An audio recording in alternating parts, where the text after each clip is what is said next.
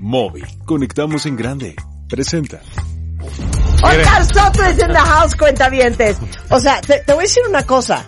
Yo no puedo seguir sosteniendo el hecho de que cada vez que me encuentro a alguien me dice, oye, consígueme una cita con Oscar Soto, ¿no? Pues tendrás que vivir con ello. Es que, es que No, una cita siento- con Oscar Soto Me siento mal. implica o sea, hasta mi marido me dice, oye, sale una llamada al solecito, ¿no? Que me reciba. Oscar Soto es un súper, súper, súper astrólogo. Y como les he contado siempre, por si ustedes son de nuevo ingreso, lo vuelvo a contar. Me ha predecido tantas cosas en mi vida. Qué horror. O sea, me predijiste, me predeciste, predijiste, predeciste.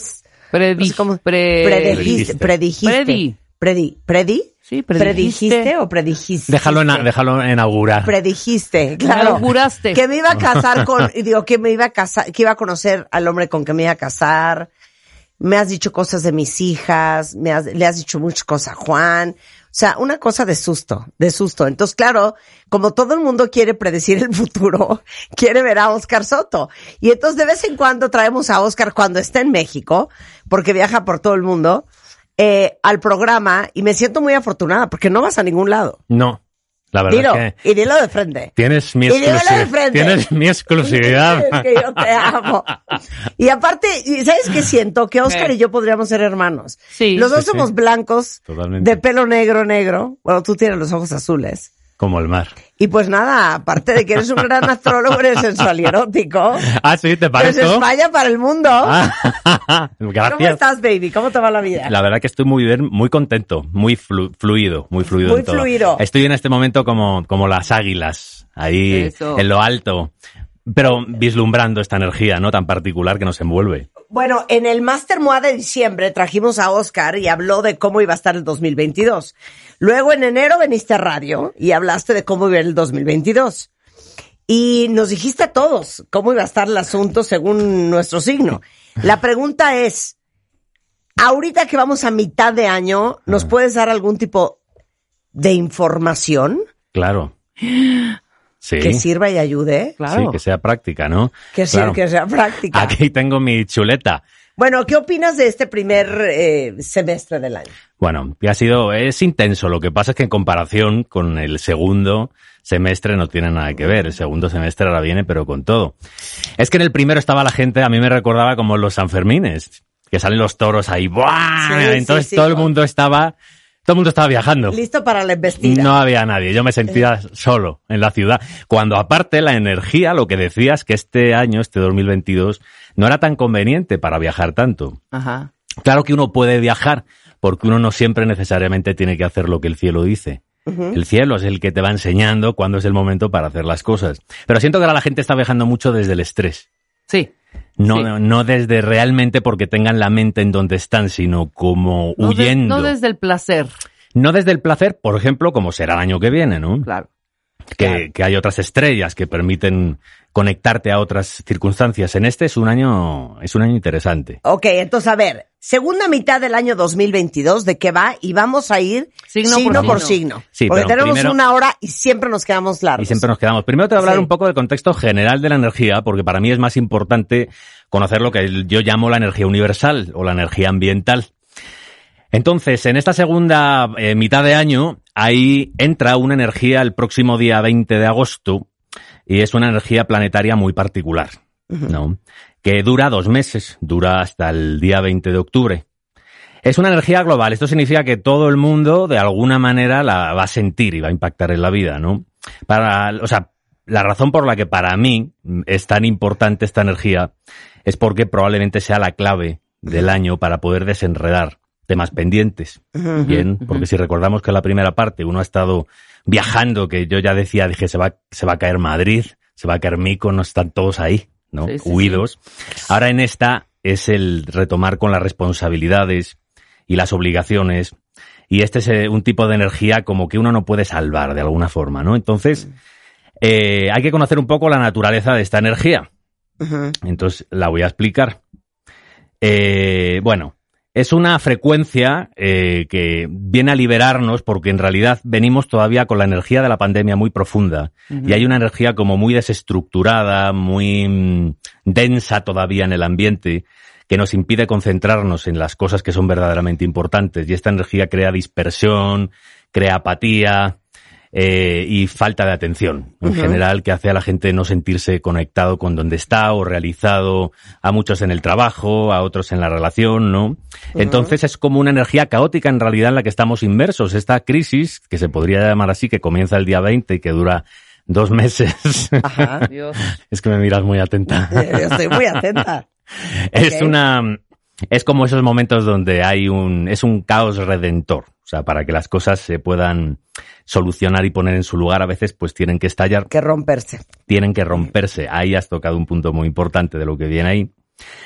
Entonces es una energía que viene a remover, bien, aquellas áreas en nuestra vida solamente en las que no tenemos puesto orden, bien. Entonces, ya si uno reflexiona tantito, se va a dar cuenta de en qué áreas de la vida no tiene or- orden. No es que tenga Claro. que venir la energía de pronto. Bueno, sigan sin hacer el testamento. Está bien. Sigan sin hacer el testamento. Sigan así, van a ver. Sí, es el momento de confrontar lo que tenemos pendiente ahí y... eh, Pero está muy cañón lo que está diciendo Oscar, ¿eh? Porque les digo una cosa, yo no sé si a ustedes les pasa lo que me pasa a mí. Que hay un to-do list Horrendo Que uno ahí, trae desde claro, hace arrastrando. años. Eso es la que te baja el estómago, el del hoyo en el estómago, de chin, me hace falta esto. O sea, y ese to-do list, y deberíamos hacer un programa sobre eso. De hecho, alguien me mandó un libro el fin de semana de un proyecto que es como medio ese rollo. Pero desde el testamento, Sí, sí, ya sabes, sí, poner claro. tus papeles en orden, que cuántas veces hemos dicho, no, ahora sí, ¿sabes qué? Ya, voy a comprar un archivero. Desde y buscar entonces tus ahí papeles. voy a meter el acta de matrimonio, pero los actas de nacimiento, pero la hipoteca de la casa, pero todas las cuentas de los bancos, pero dónde está el papel del seguro, pero... Y son cosas que se nos va la vida, y no hacemos. corte atrás, cátelas, cállate. Y es justo eh, este periodo el que hay que momento hacerlo. que, que hay que hacerlo. Este es el momento, Ya, pero sobre, to- hacer. sobre todo en, asuntos relacionados con lo legal. Bien. Es, es un ciclo muy importante. Entonces, Ok. Eh, bueno, lo importante es que para que podamos resolver nuestros problemas, lo primero que tenemos que hacer es ser capaces de ver las cosas claras. Y aunque ahora algunos, más de uno dirá, bueno, pues yo las tengo claras, pues igual y no las tiene tan claras y en septiembre se da cuenta de que le da un giro a la mente. Porque es, es, es un mes muy revelador. Bien. Ahora, la energía siempre encuentra su cauce y siempre va a encontrar la manera de llegar a ti para revelarte lo que es necesario resolver, ¿no? En este tiempo. Ahora, esta vibración nos destapa la mente, nos vuela la cabeza de alguna manera para replantear nuestros asuntos, limpiarnos, alinearnos y podernos sentir más desahogados y luego poder crecer, porque la limpieza que da el mes de septiembre hacia el mes de octubre, noviembre, diciembre nos va a permitir pues vibrar las cosas de otra manera, con otra sintonía, porque luego octubre pintará como un mes mucho más divertido, mucho más social.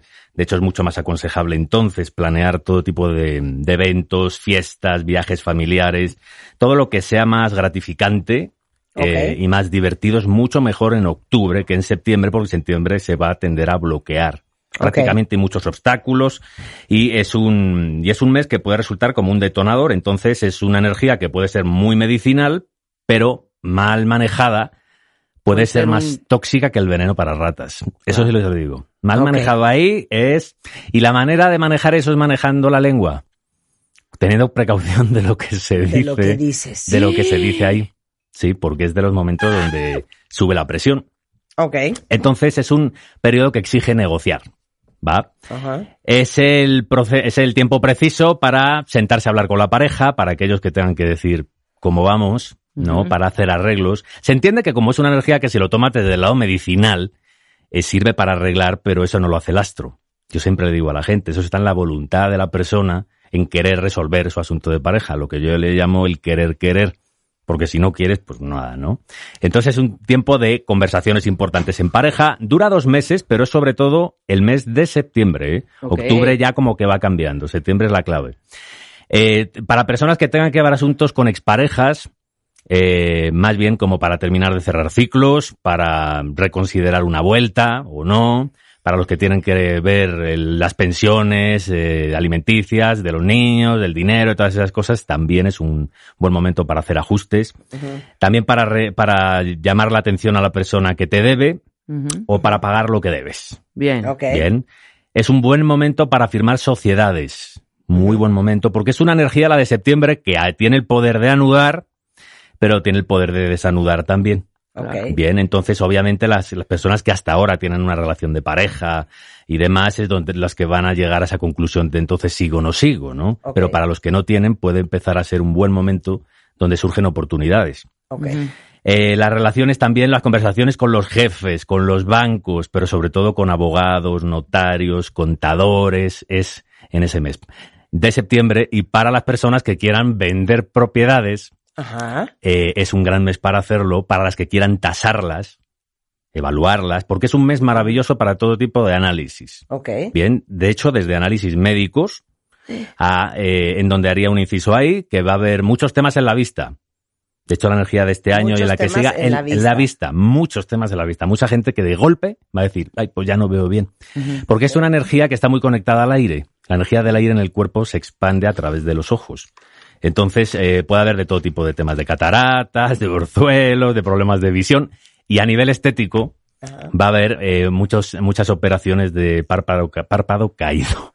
Es. Sí, esas estrellas dan eso. No Qué entiendo. tonta eres. Es- No de chichis, no, no de chichis, de párpado caído. De párpado caído. Literalmente, tiene que ver con el párpado, con los párpados, vaya. Ok. Y la audición. También es muy importante, sobre todo a la gente mayor. Es bueno para mandarlo a hacer revisiones. ¿Has puesto la cara? ¿Hay alguien por ahí que tiene algún tema auditivo? No, pues es que todos los adultos mayores tienen Sí, temas ya de pronto audición. cuando estás, De mande. mi papá. ¿Qué? Bueno, pero eso puede ser lo de la famosa sordera testicular. ¿Qué es? Sí, que, La oyes, que oyes lo que te sale de los huevos. Claro. 100%. sí, sí, que, 100%. que eso también. Bueno, ya vamos a los Ya, signos. vamos Venga. allá. Ok, Bueno. a ver, entonces. Venga ya. Todos los que son acuario, y por ahí ya vamos a empezar, ¿ok? Exacto. Ok, Bueno, todos. por Acuario, yo pensaba empezar por Capricornio. Ah, ok, está bien, empieza por Capricornio. Ah. Y termina. Ah, no, bueno, sí, por Capricornio está antes de Acuario de todos modos. Ok, va, empecemos por Capricornio. Bien. ¿Estás listo? Oye, bueno, y, y si tienen alguna pregunta específica sobre algo específico, cuentavientes, mándenmelo. ¿Tienes cuenta de Twitter? No solamente Instagram, ¿verdad? El yo, eh, eh, no, tu, no tuiteo nunca. No, Twitter, no, no tuiteas, puro Instagram. Puro, sí, y, y- y no mucho, la Y, verdad. no mucho, la verdad. Pero bueno, no importa. Me pueden mandar sus preguntas. Ok, Ok, venga chiquitín. bueno, vamos allá con los nacidos bajo el sol de Capricornio. Ok. Bueno, las estrellas dicen que para los Capricornios este periodo es un periodo maravilloso para cambiar de actitud, para empezarse a tomar las cosas de una manera más despreocupada, para optar por una filosofía de vida, pues bueno, más cómoda para ellos.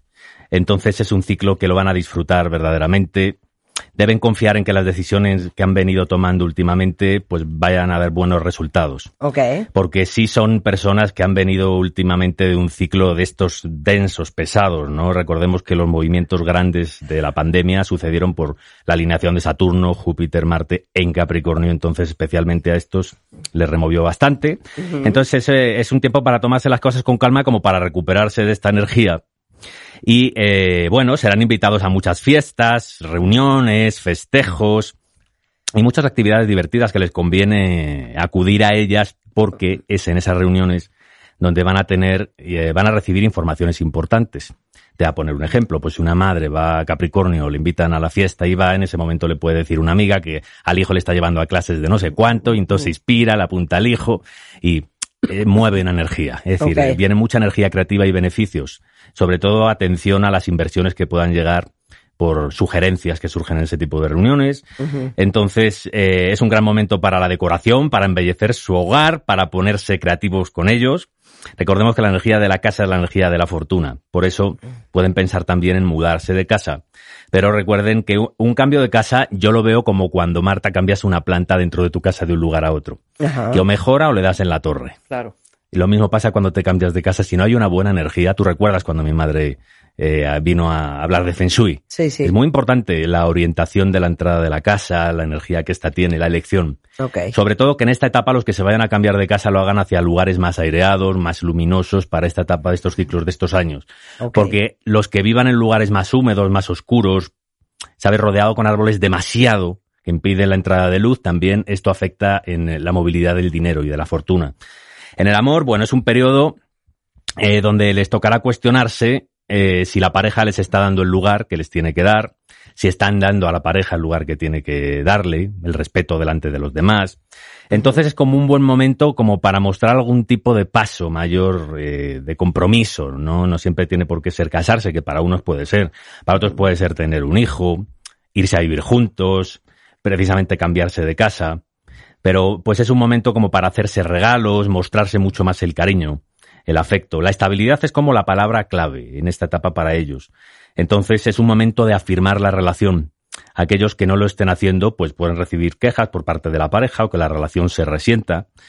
Entonces, porque el amor está muy bien sentirlo, pero también está muy bien hacerlo saber, ¿eh?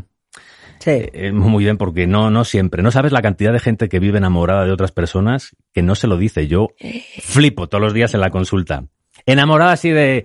¿Y se lo has dicho? No. Es compañero de trabajo, es compañera, no sé qué. No, no, aquí, aquí, ¿cómo? aquí nadie O sea, abre la boca. Aquí todo el mundo está O enamorado. sea, no podría de la tentación. Ni yo, o sea, ya, ¿Por qué te crees que me dedico a lo que me dedico? Pero es que no lo puedo creer. Porque te enteras de todo. Oye, deberíamos Claro. hacer un programa de eso. Claro. Estoy enamorada, pero él no lo sabe. Sí, no, ¿No? lo sabe y O ella no lo sabe. Y hay gente que cuando le dices, porque he llegado a conocer gente, no sabe, se forman matrimonios. Porque no saben que están alrededor, o sea, por eso uno puede ser un gran hilandero. Pero te digo una cosa ya, pues claro que le tienes que decir. Sí. Ya, si se rompe todo. No, sí, porque no además- te vuelve Pero es a el hablar, miedo, pues es ya el ni miedo, modo. miedo a No, no, no. sufrir. Pero sabes que el intento se hizo. Sí, pero ve que Sí. interesante. No sabe ninguno de los dos y No. luego andan casándose con quién sabe quién, quién no. Funciona. Ay, no, Sí, cállate. Sí, y por eso el tronadero. Bueno, De ya hecho- Capricornio. que de bueno, hecho, Capricornio en el aspecto No, de hecho, ¿qué? Que de hecho está, ¿qué tal, eh? Como te ha llamado Sí, la atención lo que iba a decir. De hecho, que la última parte de este año es, bueno, el tema sexual es como todo un asunto. Yo, o sea, creo, desde el 18 de septiembre, lo que resta del año, va a ser un asunto la fidelidad, un asunto la comunicación sexual. Eh, y mira, eh, sí es importante entender que si la pareja te está pidiendo fiesta y no se la estás dando, pues esto es como Jurassic Park que decían la vida se abre camino, pues el placer se abre camino también. qué, qué horror. Bueno, a ver, Sí. termina Capricornio. En Capricornio viene el aspecto profesional y pues esta energía anuncia un momento de éxito en los proyectos y un panorama laboral en donde también pueden sentir que han cumplido un ciclo en donde se encuentran, en la empresa, en ese trabajo.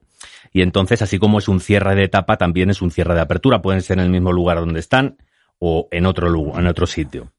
Ok, Bien. muy bien. Ahora vamos con Acuario. Acuario. Ah, o sea, Bien. yo y Exacto. todos mis Pues compañeros. ya brinquémonos a Libra. ¿Verdad? A, la- a lo importante. Acuario y luego Libra. Acuario no, está Acuario. del, este Acuario está de la Cuar- ah, burger. sí. A ver. Bueno, Acuario está ¿Qué en, pasa con Acuario está en su Acuario? proceso. Bueno, los nacidos, nacidos bajo el sol en Acuario, pues pueden esperar una segunda parte del año bastante movidita. Bien, se, se trata de una etapa en la que saben que necesitan un cambio, Sí. en la que se quieren renovar, en la que quieren sentirse libres eh, y en los que todo les molesta. Bien, en donde todo se pueden sentir invadidos, muy sensiblones, porque cualquier persona que les pueda decir lo que tienen que hacer o no, pues lo pueden sentir como una orden y ahora nada que les encierra, nada que les limita. Eh, bastante que has llegado a la hora, al trabajo, Rebeca, porque con esta energía Puta. a muchos les va a dar por volverse cada vez más hippies. Entonces es una energía que llama mucho a la libertad y entonces eh, no, eso no está mal, ¿no? El tema es que uno tiene compromisos y tiene responsabilidades y entonces en cuanto a la realidad material eh, este es el momento donde sentir más presión sobre los límites, sobre las elecciones también que uno ha hecho en el pasado, porque hay que recordar que la vida en la que te encuentras es algo a lo que le has dado pie. Claro. Entonces, eh, ahora viene ese momento. La vida en la que te encuentras Claro. es algo a lo que has- le has dado, Dado pie. pie. tus decisiones, que otra cosa, tú tienes poder de decidir. Exacto. Entonces, es como las navidades, yo lo veo así, llega el mes de diciembre y tus mismos pantalones al final de las fiestas te aprietan. Son tu, es tu talla, es tu vieja talla, ¿no? Pues también es lo mismo, la vida eres, es- eres tú contra ti o a tu favor. Claro. Entonces, en este momento viene a replantear las cosas, pero a los acuarios les recomiendo que cambien un poco su visión, todo lo que les, todo lo que sucede en el exterior, no solamente de los acuarios, sino en el mundo entero es una proyección de tu estado vibratorio. Entonces, ahora, esta realidad que puede no ser cómoda y puede resultar limitante, es el, es una proyección de la personalidad que tenías ayer, de la actitud que tenías. Entonces, ahora más bien hay que respirar, porque luego viene un momento de mucha luminosidad, pero es mucho el sentimiento de como una brújula. Yo los veo así en los acuarios, una brújula que no saben si apunta al norte, al sur. Entonces, lo importante es eh, mantener el orden, continuar trabajando, porque eh, algo, ahora todo como que ahora les detiene. Van a decir, quiero vender la casa, me quiero cambiar de casa, pero no sé, ya, ya no he podido. Me quiero cambiar de trabajo, pero no puedo. Quiero ganar más, pero mm, ¿por dónde? Entonces que se concentren más bien en lo positivo. Eh, aquí por eso es tan importante el, el estado vibratorio al que estás conectado con tus pensamientos, el no dejarte llevar por lo negativo y por lo pesimista, porque esto puede dar lugar a sentimientos erráticos. Bien, pero también es un momento donde planear muchos viajes, es un momento para pensar, para aquellas personas que quieren vivir en el extranjero o en el exterior de la ciudad, es definitivamente un buen momento para irlo, Un buen momento. eh, sí, para irlo viendo, Pensando. ¿no? Es un momento para hacerlo, ¿eh? De hecho, es eh, más bien para los acuarios, como que dice la energía, los planes sí, pero un poquito más para adelante. Ahora mismo o sea, no para tanto. adelante 2023. Más 2023, exactamente. Ahora mismo no tanto. Es una energía que tira en dos direcciones y es como complejo, porque es un peso, es revuelto, es como un sí pero un no. Ok. Pero bueno, bien, entonces eh, conectarse al orden, muy importante. Porque si no, si te conectas a una idea desordenada, esta empieza a jalar masa. Es como en estas nebulosas de cuando dicen que se crean los sistemas, que son como el sistema solar, ¿no? Donde había gases, donde había rocas, de pronto una roca empieza a jalar masa, empieza a jalar masa y empieza a aumentar. Es hay que quitar y retirar la atención a los pensamientos que te hagan sentir desordenado porque los vas a agrandar. Claro. Y estos te comen, ¿eh? Miren, hablábamos de eso la semana pasada con Omar Har- eh, Harfus, Sí. sí. que en el desorden, en el desorden se gesta el crimen, Sí. Totalmente. ¿no? Pero es que la gente que, que es criminal o la gente que hace cosas, yo, bueno, más que en el mal, yo creo en la, en la gente que está dormida. Hay gente que más que tonta está dormida. Si te das cuenta, si estás despierto, no haces lo que haces. No te, no te haces, llama. claro. No, No te, te haces. no te haces Lo que te hace. lo que te haces. Claro, claro. Y por mucho que tú trates de decírselo a alguien desde afuera, nadie escarmienta en cabeza ajena. 100%. Ok, Totalmente venga. hay que vivir. Piscis. Eh, Piscis. Ok, Piscis, los pececillos. ¿Quién de ustedes es Piscis, cuentavientes? Venga con todo. Piscis. Ok. Bueno, para ellos, para nacidos bajo el sol en Piscis, pueden esperar una segunda parte del año bastante interesante. Es un periodo de autoobservación, aunque no de introspección, en plan de no meterte así en soledad tipo monje tampoco, ¿no? Nada más es de darle muchas vueltas a la cabeza. Es un ciclo para conectarse mucho más a la razón, al análisis, a la sensatez, a todo lo racional y no tanto a los sentimientos. Bien, porque se trata como de pulirte, de ver dónde estás fallando, de ver dónde hay que apretar, dónde hay que mm, mejorar. Entonces es una energía muy buena para crear armonía en el interior, esto le va a dar una actitud más segura, pero un tanto fría también en cuanto a las relaciones. O sea, pueden sentirse muy, pueden ser percibidos por los demás como, bueno, que de que se sienten con un poco de superioridad, es decir, porque están como con la espada, juzgando, ¿no? Diciendo lo que tiene que ser, pero bueno, hay mucha sabiduría en ellos en este año. Eh, O sea, eh, pero les va a ir bien. man. les va a ir bastante bien, de hecho, ¿eh? Ajá. Sí, es muy bueno. Digo, a nivel de pareja, sobre todo, ayuda mucha. A lo mejor no es la energía para conectarse más en el plano erótico, pero sí para poder mejorar, porque es una energía mental. Es como para sentarse y decir, a ver, vamos a equilibrar las cosas. ¿En qué estamos? ¿Cómo lo compensamos? ¿Qué tanto hay que hacer por cada parte? Entonces es una energía que ayuda mucho a negociar. Y es una buena manera eh, para llegar a acuerdos y lograr puntos de entendimiento en lo que la, para que la relación cotidiana se convierta en algo sano, con límites definidos, ¿no? Para Aquellos mejor. que quieren casarse, es buen Es un gran momento. De hecho, la siguiente palabra que te iba a decir era esa. Es un gran momento para los que se quieren casar, aunque no necesariamente se tienen por qué casar en este ciclo. Muy bien. Pero es una energía bastante contundente, ¿eh? Es decir, van a estar como un poquito más fríos también, es a lo que vamos o no. Por eso algunas personas también pueden decidir que, que ya no hay por dónde. Ok. Entonces, pero no es una energía de ruptura, nada más es en principio de análisis. A nivel económico eh, y financiero es un periodo buenísimo donde Buenísimo se abren para sí, Piscis. para Piscis, buenísimo, se les abren nuevos horizontes. Aparte que van a tener una actitud muy clara, muy enfocada, muy luminosa. Entonces pueden tener ascensos en el trabajo, aquellas personas que trabajan para empresas o eh, los que son dueños de sus propios negocios pueden tener, bueno, mucho más aumentar las ganancias, cambiar las estrategias, ¿no? Con las que hasta ahora estaban enfocándolo. Entonces, en conclusión, para ellos viene como un tiempo de bastante prosperidad. Pueden haber cambios con los jefes, los compañeros y todo. Y sí pueden tener aquellos eh, que sean jefes eh, problemas con los empleados porque estos están distraídos, no, te- no pongan atención. Eso es una gran energía dentro de este año, las distracciones. La Por eso hay, por eso hay mucho accidente, porque se está a lo que no se está o a lo que no se debería. Claro. Entonces también. Pero bueno, en general a ellos económicamente les va a ir muy bien, pero y a nivel de pareja y a nivel personal, o sea, van a estar como bastante en su poder. Eh, bien, Obviamente le voy a preguntar que ¿cuál es el signo a quien mejor le va a ir el segundo semestre del 2022? ¿Y cuál es al que, pues, ahora sí que quedó frágil? Eh, regresando del corte en W Radio con Oscar Soto, nuestro astrólogo de cabecera, contándonos qué onda con el segundo semestre de 2022. No se vayan, ya volvemos. Escuchas a Marta de Baile por W Radio. Síguenos en Facebook, Marta de Baile. Y en Twitter, arroba Marta de Baile, Marta de Baile 2022. Estamos de regreso. Y estamos...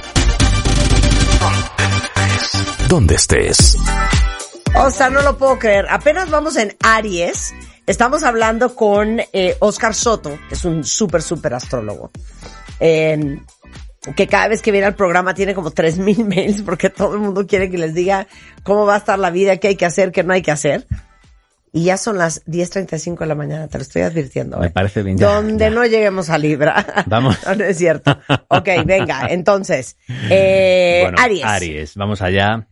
Para las personas nacidas bajo el signo de Aries, ver, bueno, venga. digo que se presenta como un tiempo de dudas, ambigüedades a nivel personal y es un momento donde, bueno, la mente les puede jugar sus, sus malas pasadas, ¿no? Porque pues se abren también caminos, hay decisiones, entonces eh, pueden estar como bastante oscilantes. Así siento que va a estar la energía para ellos. No significa que sus circunstancias vayan a estar así. Si las circunstancias en el plano profesional obviamente tienen un reflejo, porque quien está en duda, quien no concreta, pues tampoco, al no definirse, tampoco está poniendo toda su energía.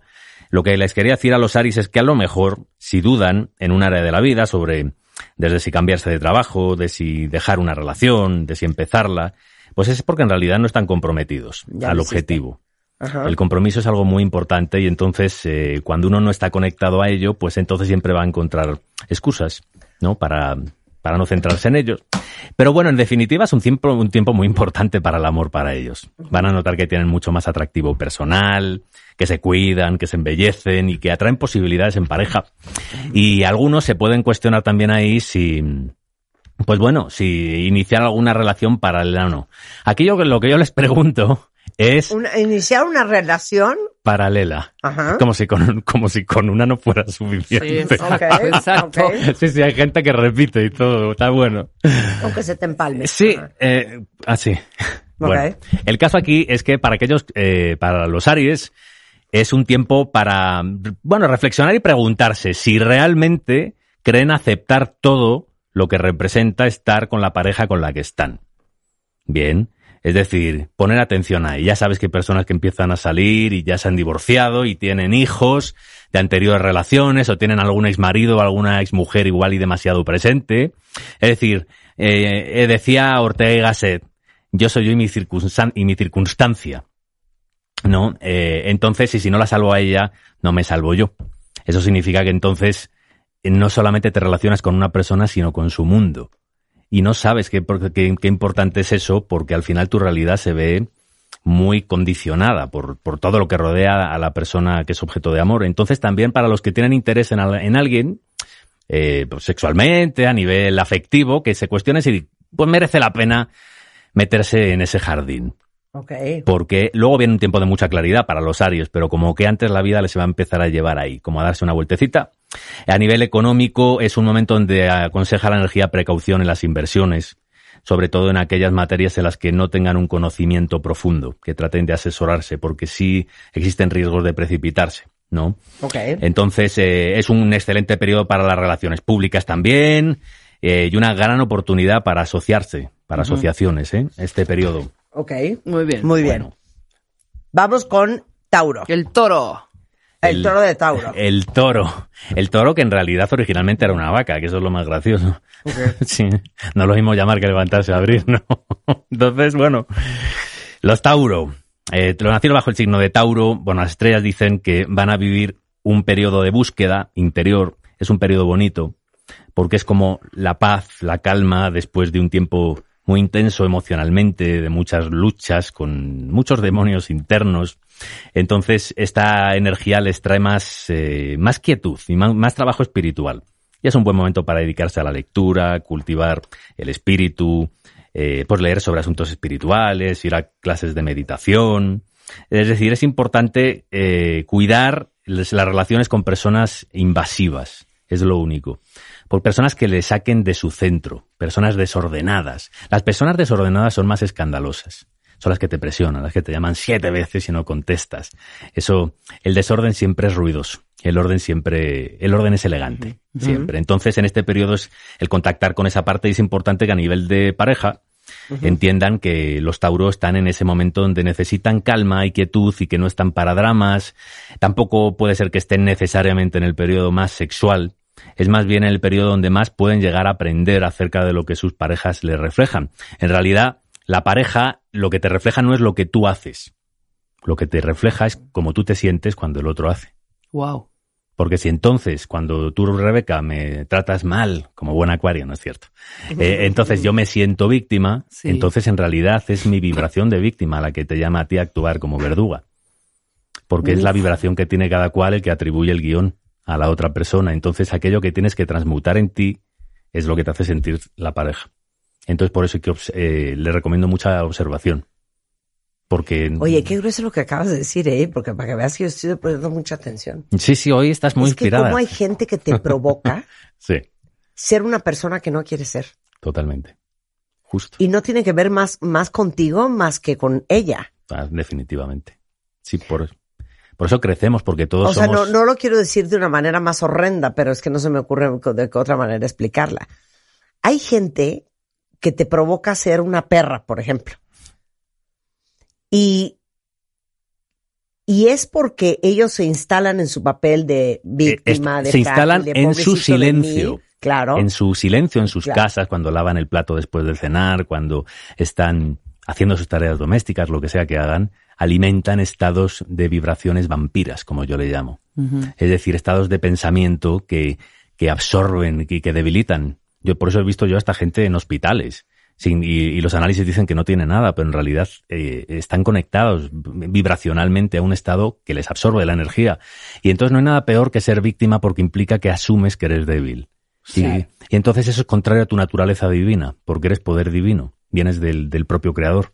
Entonces por eso en este mundo uno viene a ser, a tallarse, a mejorar, a fortalecerse. Y la mejor manera es a través de las relaciones porque todos somos compañeros de una obra, donde en realidad no somos el papel que representamos, sino que todos nos prestamos para ayudarnos a reflejarnos nuestras luces y nuestras sombras, ¿no? Entonces están los Tauro un poquito en ese proceso. Siento que al final, a nivel financiero y laboral también es un momento de buenos resultados, de beneficio. Eh, los horarios pueden ser muy demandantes en cuanto al trabajo y es un buen momento para evaluar inversiones de casas, bienes raíces y todo eso. O sea, bien. Y buen momento de pareja para Tauro. Sí, sí, sí, la verdad es que si la pareja no le arma mucho, mucho do- tango, porque lo que le saque de su centro sí les va a llevar a, a apartarse de ello, ¿no? Muy bien. Bueno, eh, Géminis. Géminis. Los Géminis, eh, los nacidos bajo el sol de Géminis, bueno, pues aquí las estrellas dicen que vivirán un periodo confusos. Ellos, eh, bueno, el periodo puede ser confuso, porque la energía sí lo diga para los Géminis. El que ellos permitan esa confusión ya depende de ellos. La energía te informa de lo que hay. Tú luego la puedes trabajar. Claro. Entonces, aquí el tema es que puede ser que estén conectados a los miedos. El miedo es un gran asunto próximamente para los Géminis. El miedo a la enfermedad, el miedo a la muerte, el miedo a la soledad, el miedo a, la pare- a que la pareja te deje. Entonces, pues de pronto no nos damos cuenta, pero proyectamos eh, lo que hemos vivido en alguna etapa anterior de nuestra vida, desde la infancia, desde antiguas relaciones, y tenemos que hacer un proceso como de limpieza. Esto lo que advierte es mucha precaución porque pueden ser que no estén siendo objetivos y que estén demasiado inmersos en, pues bueno, ahora sí que en sus propias inseguridades y esto puede afectar a través de los celos en la relación y a través de enturbiar, porque cuando uno no ha puesto en orden el pasado, lo que pasa es que dejas de, de conectarte a lo- al presente. Esto es como cuando estás probando mm, perfumes y te dan a oler café u otra, mm, bueno, otra sustancia que te ayuda como a partir y a dividir. Entonces, es un periodo donde tienen que controlar también la mente, eh, las inseguridades, trabajar en ellos mismos. Eh, luego viene, claro, viene una etapa de mucha fortaleza. Es como decir que ellos están en limpieza. Ok. En ok. limpieza y, y, bueno, entonces eh, hay, hay luces y hay sombras, pero recuerden que lo que vean sobre los demás son las proyecciones del estado interior. Pero de veo que puso mismos. aquí, Géminis es tiempo de crecimiento y de abundancia. Ujú. No, es que a nivel económico sí lo es. Y de Sí, a nivel crecimiento. financiero, pero a nivel emocional financiero, a traen nivel emocional, rollito. claro, a nivel financiero, por supuesto que es una etapa de abundancia. Sp- Spider-Man y es, es de Géminis. bonancia. Ah, por eso te he ¿Qué hago? puesto. ¿Le pongo Ah. dos trancazos? Eso la hago? le, le habías puesto, le habías puesto atención a Géminis. No, para los puesto Géminis, en cuanto al tema económico, es un ciclo que les lleva a tomar decisiones que traen prosperidad, definitivamente. Allá con eso, Marta. Sí. Hay subidas, hay de sueldo, es bueno para inversiones, bueno para las relaciones profesionales. Aquí el tema es más bien sobre la, sobre lo emocional. Y Lo sobre otro se compone con terapia. y ver si están, claro, la mejor, pero ¿sabes cuál es la mejor terapia del mundo? Eh, El dinero. la paz que te da el- tener la- el recurso. No hay mejor terapia, yo siempre digo que la astrología es la mejor terapia, que esa es la terapia oficial del mundo y lo acabará siendo. Pero los amigos. Un Ah. buen amigo, una buena amiga, una persona que te comprende, Claro. de verdad, esa es la mejor terapia que puedes Qué tener. bonito. Sí, porque la amistad es al final como un hermano cósmico, ¿no? Muy bien. Y aquí, bueno, el, el tema aquí con, con este movimiento turbio es eh, las sombras de viejas relaciones, relaciones no superadas, sentimientos ambiguos, la falta de claridad, lo que hablamos hace un momento. Cuando uno pone orden por dentro, no tolera desorden por fuera. Muy bien. Bien. Cáncer, el cangrejo. Cáncer. Dice Ey. Geo, yo soy Tauro y Ah. soy vaca, pero sagrada. Exactamente. A ver, échate cáncer. Cáncer, eh, nacidos bajo el sol de cáncer, es un tiempo para reconectar con ellos mismos, sentirse renovados. Eh, bueno, es un momento donde pueden aparecer personas del pasado, viejos compañeros de estudios, viejas también relaciones a lo mejor de pareja, gente que, con la que te empiezas a como a reconectar porque es como volver a ser quien ellos eran antes de estos últimos años que han sido raros. Recobrar entonces la alegría de vivir.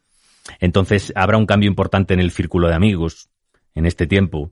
Es importante los asuntos legales para ellos. Bien, todos los temas que tengan que ver con juicios, contratos, papeles de todo tipo. Es un ciclo importante. Entiendo que esto se puede sumar a estas vibraciones del mes de septiembre que son muy propicias para mover todo tipo de asuntos legales. Entonces trae mucha, mucha lucidez mental Muy bien. todo este tiempo.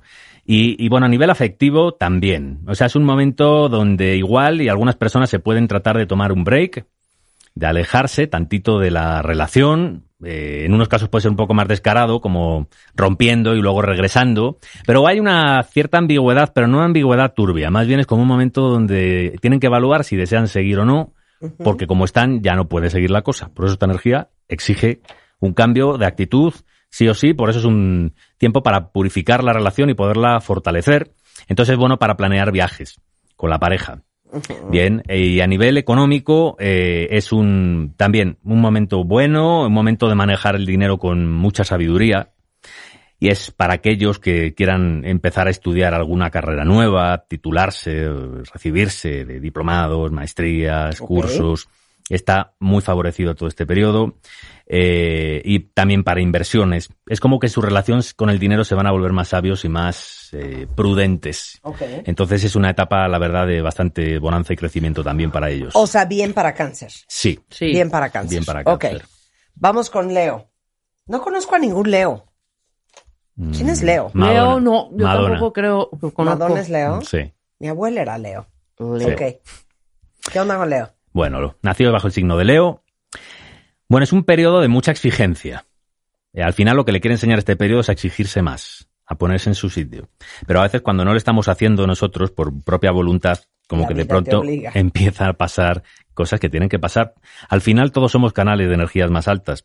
Entonces el chiste es llevarte bien con entender qué energía es la que te, se está queriendo expresar en tu vida a través de una persona o de otra. Entonces, en este proceso habla de, de más exigencia, puede existir más rigidez también en la parte emocional, menos transigencia. Es como una energía más dura, vamos a decirlo así. Que por un lado está bien porque se puede, esto puede hacer que la relación de pareja se torne como formal, Eh, considero que también puede pasarse de formal, de estable o de poco apasionada cuando uno pues simplemente hace lo que se espera, ya sabes, como relación, pero no mucho más, entonces conviene pues trabajar la flexibilidad, hacer planes también divertidos, sacar, salirse un poquito de la rutina. Entonces aquí el punto es que la terquedad en la relación, la necedad eh, y la actitud fría que por momentos puede haber, pues podría no favorecer tanto la, la relación. Pero en realidad no habla de ruptura, más bien de la actitud que uno tiene frente a la pareja y de la importancia de, de recibir más cariño, de ver quién, quién da más. Entonces, eh, creo que en el aspecto positivo es un periodo de solidez y de estabilidad, pero con momentos donde puede haber luchas de poder, como a ver quién manda más. Y en las finanzas eh, habla de precaución. Un poco, no se preocupen porque pueden ver que en el ambiente laboral se pone el ambiente un poquito mm, incierto, cambiante. Eh, puede ser que cambie el equipo de personas con las que están trabajando. Deben de estar atentos porque estas novedades se deben de producir ya para el mes de septiembre. Y entonces, cuando el clima no es muy esperanzador, por la mente se pone a pensar si entonces y si me busco otro trabajo, y los que tienen negocio y si lo cierro. Yo les diría que no, que aguanten. Porque la naturaleza lo que aguanta se transforma y prospera. Entonces es un periodo donde más bien es el agobio que pueden llegar a sentir por no ver claro cómo para dónde va la, la empresa o la carrera o el trabajo, pero lo cierto es que en realidad las cosas van a, van a ir bien. Pero, pues bueno, se pueden llegar a estresar un poquito. Entonces, la comunicación entre jefes y empleados es muy importante, sobre todo los que, bueno, la comunicación del estado donde está la empresa, hacia dónde va la empresa para no generar incertidumbres y chismes dentro del trabajo. Porque los chismes sí se pueden ver un poco envueltos en ellos. Ok. Ok. Bien, pero recuerden que quien, quien habla chismes de ti, en realidad quien estás hablando eres tú, Claro. a través de la otra persona. ¿Quién nos falta? Nos Virgo. falta Virgo, Virgo, Libra, Escorpio y y Sagitario. vamos corriendo. Vámonos. Ok. Ahí va. ¿Ves? Ya Nacidos bajo. corriendo a Sí. nosotros. Nacidos bajo el sol de Virgo, bueno, pueden esperar un periodo muy revelador. eh, se van a volver mucho más conscientes de aquellas personas y situaciones que les quitan libertad mental. Entonces, eh, es un periodo como para aprender a anclarse en pensamientos positivos, salirse de todo tipo de estancamiento, de, de situación limitante, todo lo que resta libertad mental es lo que ahora es el momento de soltarlo, de soltar, ¿no? Y, y bueno, es un tiempo para despertar muchísimo la energía sexual, para sentirse con mayor atractivo físico, más cautivadores, más sexys y también vigilando la dieta, a lo mejor. Le ponen más atención a eso pensando que, pues bueno, poniéndose más a tono físicamente, pues van a disfrutar más del sexo, pero tampoco se crean, ¿eh? Porque dejen algunos kilos de más porque donde hay carne y fiesta. Ay, claro, Claro, eso es lo claro. que dice Juan. ¡Qué horror! Donde hay carne hay fuesta. Cu- Cuando Juan me dice Fiesta. está divina, es que traigo un más dos gravísimo. Entonces, bueno, las relaciones más bien es importante la comunicación en la cama en todo este periodo, ponerse las pilas, eh, también hacer cosas nuevas. Eh, las discusiones por asuntos de dinero. Es importante el respeto al dinero de la otra persona, el respeto al trabajo, los abusos de confianza. Es importante. Eh, entonces, también los celos, ¿no? Las desconfianzas. Generalmente la persona celosa suele ser la persona que tiene más posibilidades de ser infiel. Porque es la Claro. persona que vibra en ese mismo canal. Solo puedes verte a ti, Sí, sí, sí. no ves otro. Wow, sí, sí. Entonces, el, en otro sentido, en cuanto a las finanzas, es un tiempo de avance, de progresos profesionalmente, una actitud más enfocada, dispuesta. Se les abren muchos caminos profesionales, aunque esperaría a los que, para ellos, a los que vengan en el mes de octubre, noviembre. Entonces pueden ser que puedan conectar con, empiecen a trabajar con personas de otros sitios, que tengan que viajar por trabajo. Se pone como, como bien la carrera profesional para ellos. Ok. Muy bien. Eh, Libra. Llegamos al punto. Libra, bueno, Libra. nacido bajo el signo de Libra, las estrellas le dicen Tú eres que Libra, yo soy Libra. Somos- sí, exactamente. Todo lo bueno en esta vida es Libra. Es decir, Todo lo hermoso en esta vida es Libra, cuentavientes. Aplauso para my fellow Libras. Ay. Ok. bueno, eh, es un periodo de muchísima actividad mental. Eh, para los Libras iba a ser un tiempo como de estos de no parar, donde tienen que resolver 100.000 temas en, en poco tiempo. Entonces irán como a gran velocidad, por lo que tienen que tra- tra- tratar de trabajar mucho la, la paciencia y la tolerancia con las personas que les rodean, tanto en la casa como en el trabajo. Y mucho cuidado al, Pero bueno, las actitudes de pronto desproporcionadas o mm, un poco déspotas. Ajá, Bien, Rebeca. porque... Qué oso, ¿eh? Ok. Sí, porque claro, como con esta energía vas muy rápido, puedes Ajá. sentir que el resto de la gente es una inútil y no, simplemente van a otro ritmo. ¿Eh? No son inútiles, son, ritmo son es desacelerados. inútil, es inútil. Exactamente. Bien. Es un tiempo de ir a gran velocidad. Entonces, eh, no es un tiempo para mucho altibajo No, es que perdón, pero a, a las once y media eh, le voy a llamar a Luis. Ajá. Porque ayer a las 12 de la noche llorábamos de risa y la conclusión a la que llegué yo y él, Luis es un chavo que trabaja conmigo, es yo no soporto a la gente y miren, hasta estoy moviendo mi manita, que no tienen sentido de urgencia. No lo puedo creer. O sea, no, no puedo creer. Pero ya hablaremos de eso a las 11 Vivir es la mañana. urgente. ¿Qué? Vivir es urgente. Vivir es urgente. Es urgente. Es ahora, no es mañana. Entonces, Todo es ya. Oye, que Todo te ahora. desquicia la gente que va a otra velocidad, sí, sí me desquicia. Sí. Y sabes qué, te lo digo y te lo digo de frente. No, más que nada lo estoy avisando aquí con tu equipo porque les vas a estar ladrando en este tiempo porque sí es un tiempo de, de mucha disciplina personal, pero sobre todo de autocontrol, ¿eh? es donde vas a sentir que te estás superando como persona, que te, te vuelves un poquito más dulce. Es un, eh, las personas libras también es un ciclo donde especialmente también la vista, los ojos hay que ponerle mucha atención. Ah, En cuanto a la relación, es fundamental atención escuchar a la pareja. Porque de pronto Libra tiende al monólogo. Si pues si se calla le salen carteles. A mí no me estás viendo a mí, ¿eh? Porque tú también eres libre, papacito. Bueno, pues no hay espejo, ¿no? Lo que va de ida va de vuelta. Sí, la verdad que sí. Ah, entonces hay que poner atención a la escuchar pareja. es muy importante a lo que te dice la pareja, porque a veces Libra tiende a esa, a esa energía tan mental. Porque como es un signo donde inicia una estación, como pasa en Aries, en Capricornio, en Cáncer o en, o en Aries, Sí. es, eh, tienen como esta cuestión de imponerse, ¿no? Ok. ¿Y algo Entonces, eh, sí, en pareja la verdad es que bien, es un momento nada más de escuchar las necesidades de, de la relación. Existe, exige mucha concentración en el trabajo, nada más, y en las finanzas.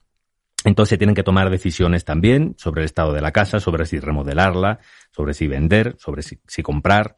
Y es un gran momento para pensar sobre el futuro. La vejez, las pensiones, las herencias, los testamentos, lo que va a pasar el día de mañana, de lo que uno va a vivir. Eso es. Eso es. Regresando del corte, vamos a hacer los dos que nos faltan. Escorpio y Sagitario. Sagitario. Así es que ni se muevan de donde están. Oigan, y ahí viene Paco Moreno, nuestro infectólogo, nos va a contar qué onda con el enipavirus. Porque acuérdate Langia. que somos expertos en dar eh, Noticias de última hora. de primicia. Exacto. ¿no? Y vamos a hablar ver hacia de- dónde va. ¿Cómo transformar la adversidad y la felicidad en el camino al despertar? Con Tony, Tony Karam, que nuestro tanto lo han pedido en vivo. Regresando del corte, no se vayan. Escuchas a Marta de Baile por W Radio. Síguenos en Facebook, Marta de Baile. Y en Twitter, arroba Marta de Baile, Marta de Baile 2022.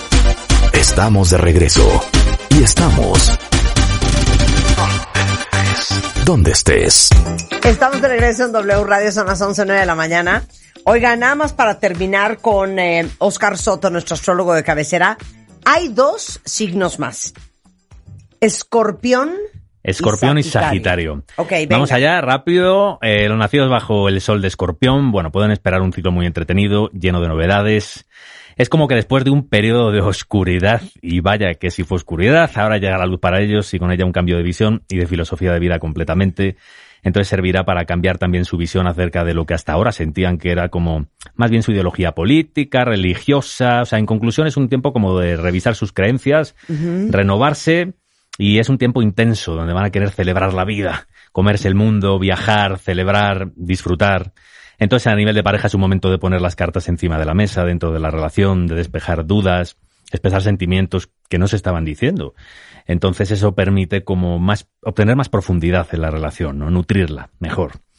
Entonces, para aquellos que pensaban en casarse, para irse a vivir juntos, eh, es un gran momento, es un muy, muy buen momento para poder dar pasos a nivel económico y financiero.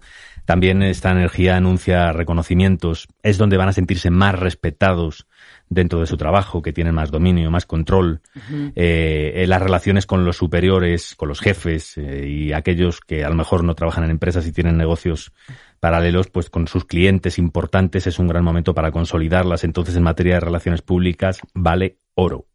Este tiempo.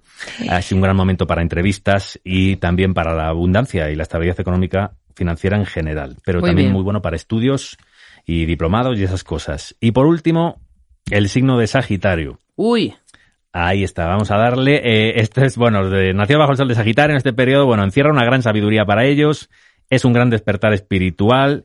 En esta energía van a recibir mensajes, pero vamos, del- desde el plano divino, alto y claro, por parte del universo. Entonces los 20 durante este periodo van a caer como rayos, así como que no se depriman en los momentos de oscuridad, de los momentos de confusión, de, en los que no ven claro, porque esta energía, sin avisar, en un segundo les cae el 20 y de estos momentos es como cuando uno está viendo la televisión y ¡boom! Ahí llega la, la solución al, al problema, entonces es un ciclo donde se va despejando la oscuridad a medida que se avanza, pero se avanza. En realidad, eh, los límites están en uno mismo, ¿no? Y por eso el cambio en tu conciencia va a permitir que esos bloqueos se disuelvan en el exterior. Entonces es un momento también importante para hacerse revisiones, eh, sobre todo en cuanto al colchón, la cama, el- la almohada, por los temas cervicales. Eh, en el aspecto de pareja, eh, bueno, es un momento en el que yo les aconsejaría ir como sacando la basura de la relación, no dejar que las tensiones se acumulen, cada cosa que no vaya gustando mejor, pues irla sanando, negociando, con, hablándola, ¿no? Entonces, eh, el control sobre las emociones eh, del enojo es como crucial en esta etapa para que no reviente la discusión por cualquier, la relación por cualquier tontería y, y termine en malos términos. Entonces, bueno, para aquellas personas que se están tomando una distancia o que desean hacerlo, es un gran momento para replantear la relación. A nivel de financiero es un periodo de bienestar, la verdad, en el plano material. También es un momento de apertura, de oportunidades, de crecimiento, pero es donde también se tienen que empezar a poner un poquito más exigentes con ellos mismos y donde pueden haber problemas también con superiores o con, bueno, con gente que te puede exigir más de la cuenta y eso puede no sentar bien, pero en definitiva también es un momento muy, muy revelador para ellos, que hagan caso a su intuición y a sus sueños, que siempre el sentimiento siempre te avisa de lo que va a pasar, aunque la razón no pueda entenderlo. Precioso. Bueno, Oscar Soto, ¿dónde te encuentran? Ya es el astrólogo de las estrellas. ¿Por qué todo el mundo está yendo contigo, eh? Pues Tú porque, eres exclusivo mío. pues bueno, partiendo de ti, todos, todos llegan. Ay, sí, la verdad es que, bueno, el trabajo es salud, decimos en España. Aparte ya te hiciste como famoso entre muchos artistas y, Sí. y celebridades y Ahí. actores y actrices y cantantes. Ahí vamos, voy, voy vibrando bonito. que la Rosalía. Cada día. Oscar Soto. Sí, les voy a compartir el, el número de mi consulta de mi asistente. Bueno, es el 55 34 72 72 86. Repito, 55 34 72 72 86. Y mi Instagram como arroba el astrólogo.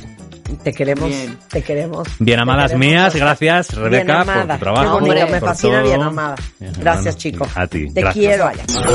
Escuchas a Marta de Baile por W Radio. Síguenos en Facebook, Marta de Baile. Y en Twitter, arroba Marta de Baile, Marta de Baile 2022. Estamos de regreso. Y estamos... Donde estés. A ver, eh, nuestro doc Paco Moreno es en the house. Es infectólogo por la Universidad de Texas, director de medicina interna del Centro Médico ABC en Observatorio, uno de los mejores 50 médicos de México. Y aparte contamos con la suerte de que sea nuestro íntimo mejor amigo del mundo mundial. ¿O no, Paco? claro. Es, eso es lo más importante, la amistad, y sí, lo comparto, Marta, eh, Rebe, es un gusto estar con ustedes otra vez y con todos tus seguidores. Te amamos. Ya sabes que a la menor provocación queremos que nos expliquen todo. Eh, ya escucharon seguramente cuentavientes que hay un nuevo virus en China ahora que se llama Enipavirus langia, que probablemente se transmitió a los humanos a través de la musaraña, que es un mamífero curiosamente parecido al ratón. Al ratón o Y murciélago. perdón, el ratón parecido al murciélago, nada más que con alas.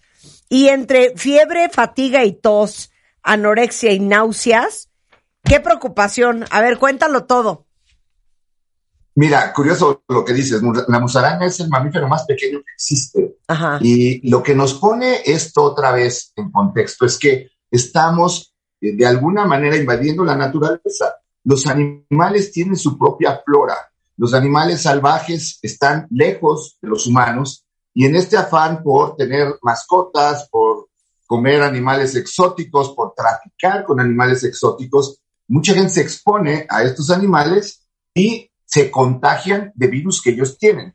Aquí la diferencia y lo que nos tiene que tener tranquilos es que no se ha documentado que exista el contagio de un humano que ha contagiado a otro humano. Ah, eso está interesante porque quiero explicarles que eh, esto es importante que lo tengan. Eh, esto salió publicado en el New England Journal of Medicine eh, sobre este enipavirus, que ahorita nos dices qué significa la palabra, detectado en 35 pacientes. Eh, ningún caso grave ni fatal hasta ahora. Esto viene de Shandong y de Henan en China. Y esto es importante. La mayoría de los pacientes, Paco, son granjeros. Así es.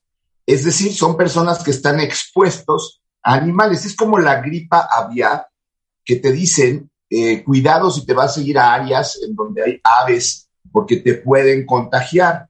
La gripe aviar tiene una, una de las formas de gripe aviar, de influenza aviar, tiene mortalidad de arriba del 30%, pero no se transmite de un ser humano a otro. Eso lo que provoca es que solamente que tú vayas y estés jugando con el animalito, pues te vas a contagiar. De otra forma, pues no. Ahora, ¿qué pasa? Que existen virus que se pueden adaptar al ser humano y transmitirlo a otro ser humano. Ese es el caso de COVID-19, del SARS-CoV-2.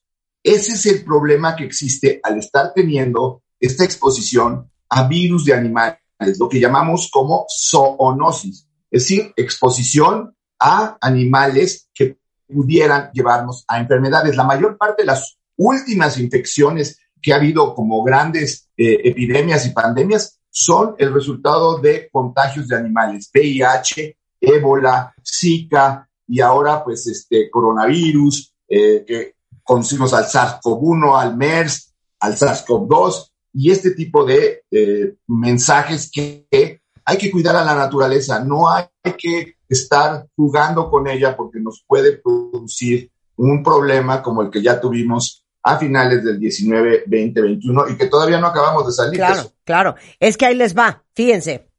El Deutsche Welle que es un canal muy importante en, en Alemania, estiman los científicos que el 60% de las enfermedades infecciosas conocidas en personas, y cotéjame este dato, Paco, pueden transmitirse a partir de otros animales, quienes causan el 75% de las enfermedades infecciosas nuevas o emergentes en humanos. Así es, porque lo que eh, hay que eh, comprender es que tú tienes la exposición de los virus comunes de la gente que vive alrededor, de tu comunidad. Entonces generas defensas contra estos virus conforme vas creciendo. Pero ¿qué pasa si llega alguien que tiene la exposición de un virus diferente de otra zona, como el caso de la viruela del mono? También es una zoonosis. esa persona ya tiene, desarrolló inmunidad, pero con los que va a estar, no. Y si llega a estar infectado, pues produce estas nuevas infecciones. El estar invadiendo la naturaleza y la globalización, es decir, la capacidad de ir de un lado a otro en 24 horas en cualquier parte del mundo, pues ha provocado estas situaciones, que también hay que decirlo para que tus eh, eh, escuchas, cuentavientes entiendan. Esto es algo que se da comúnmente porque hay una cosa que se llama vigilancia epidemiológica, que es estar previniendo que no nos suceda lo que pasó en el 2020. Es buscar estos pequeños brotes, identificarlos, saber qué virus es, tomar las medidas preventivas y evitar que haya una dispersión de las enfermedades. Pero lo que dices, Marta, es muy importante. El exponernos con animales, no saben la cantidad de infecciones que pueden ser transmitidas por los animales. Bueno, eh, a ver, no nos vayamos las lejos. Tortuguitas, las tortuguitas que se volvieron muy comunes, que eh, teníamos una tortuguita verde muy bonita, una fuente de salmonela, las lagartijas, eh, también fuente de salmonela. los gatos tienen ciertas infecciones, por eso hay que llevarlos al veterinario, pero en realidad el estar con animales que no son los animales domésticos habituales, pues te puede llevar a tener un problema. Si tienes un mono araña en tu casa, se ve muy bonito, sí, pero hay herpes hay, otras eh, enfermedades que puede transmitir el mono que tú no vas a tener las defensas y puede provocarte un problema. A ver, eh, la mayoría de los brotes de gran escala mundial, Paco, el COVID, el ébola, el MERS, el virus, el, el Zika, la chiquinguña, chiquinguiña, o cómo se llama eso, han sido provocados por virus zoonóticos. Totalmente. Y eh, Zika, chikungunya y dengue lo transmite el mismo mosco, pero se trata de un mosco que tiene, el, es el vector, es decir, es el que tiene el virus que produce el dengue o produce el Zika o produce el chikungunya. Y aquí, pues la musaraña seguramente tiene en su flora este virus y que ha provocado el contagio de algunas personas. Eh, de ese reporte que tú dices que fue en donde se eh, documentó la presencia de este virus, pues bueno, ahora, ¿por qué les angustió este virus a los primeros que lo analizaron? Afortunadamente da la impresión de que este el virus, que pertenece a esta familia, es muy benigno. Pero había habido un virus en Australia eh, que tiene las siglas de NIPH y ese virus había provocado 33% de mortalidad en las personas que sufrían la infección, también transmitido por animales, pero no ha habido transmisión de humano a humano. Entonces, eso es la buena noticia ahorita, pero el mensaje, la lección para todos es, pues, mantente con tu perro, mantente con tu gato y no empieces a buscar animales que sean más sofisticados, porque esos animales pueden traer alguna enfermedad que pudiera provocarte daño. Eh, una de las razones por las que se cree que desapareció parte de la mafia en eh, el noreste de Estados Unidos es porque llegó un cargamento de pericos australianos que tenían una bacteria que se llama Clamidia psittacosis y les dio citacosis a muchos de esos mafiosos que se volvieron como un lujo tener un perico australiano. Vean lo que puede suceder cuando te expones a animales que tienen una flora especial. Eso es importante conocerlo, saberlo y evitar hacer. Oye, a ver, ¿por qué se llama enipavirus langia? Síntomas. Langia es el nombre del, eh, langia es el nombre del virus y pertenece a la eh, familia de los enipavirus. Eh, es como cuando dices la familia de los coronavirus. Recordemos que este coronavirus, el COVID-19, es el séptimo que se reconoce como que afecta al humano. Hay otros seis que ya eh, pertenecen a el grupo de coronavirus que nos pueden infectar.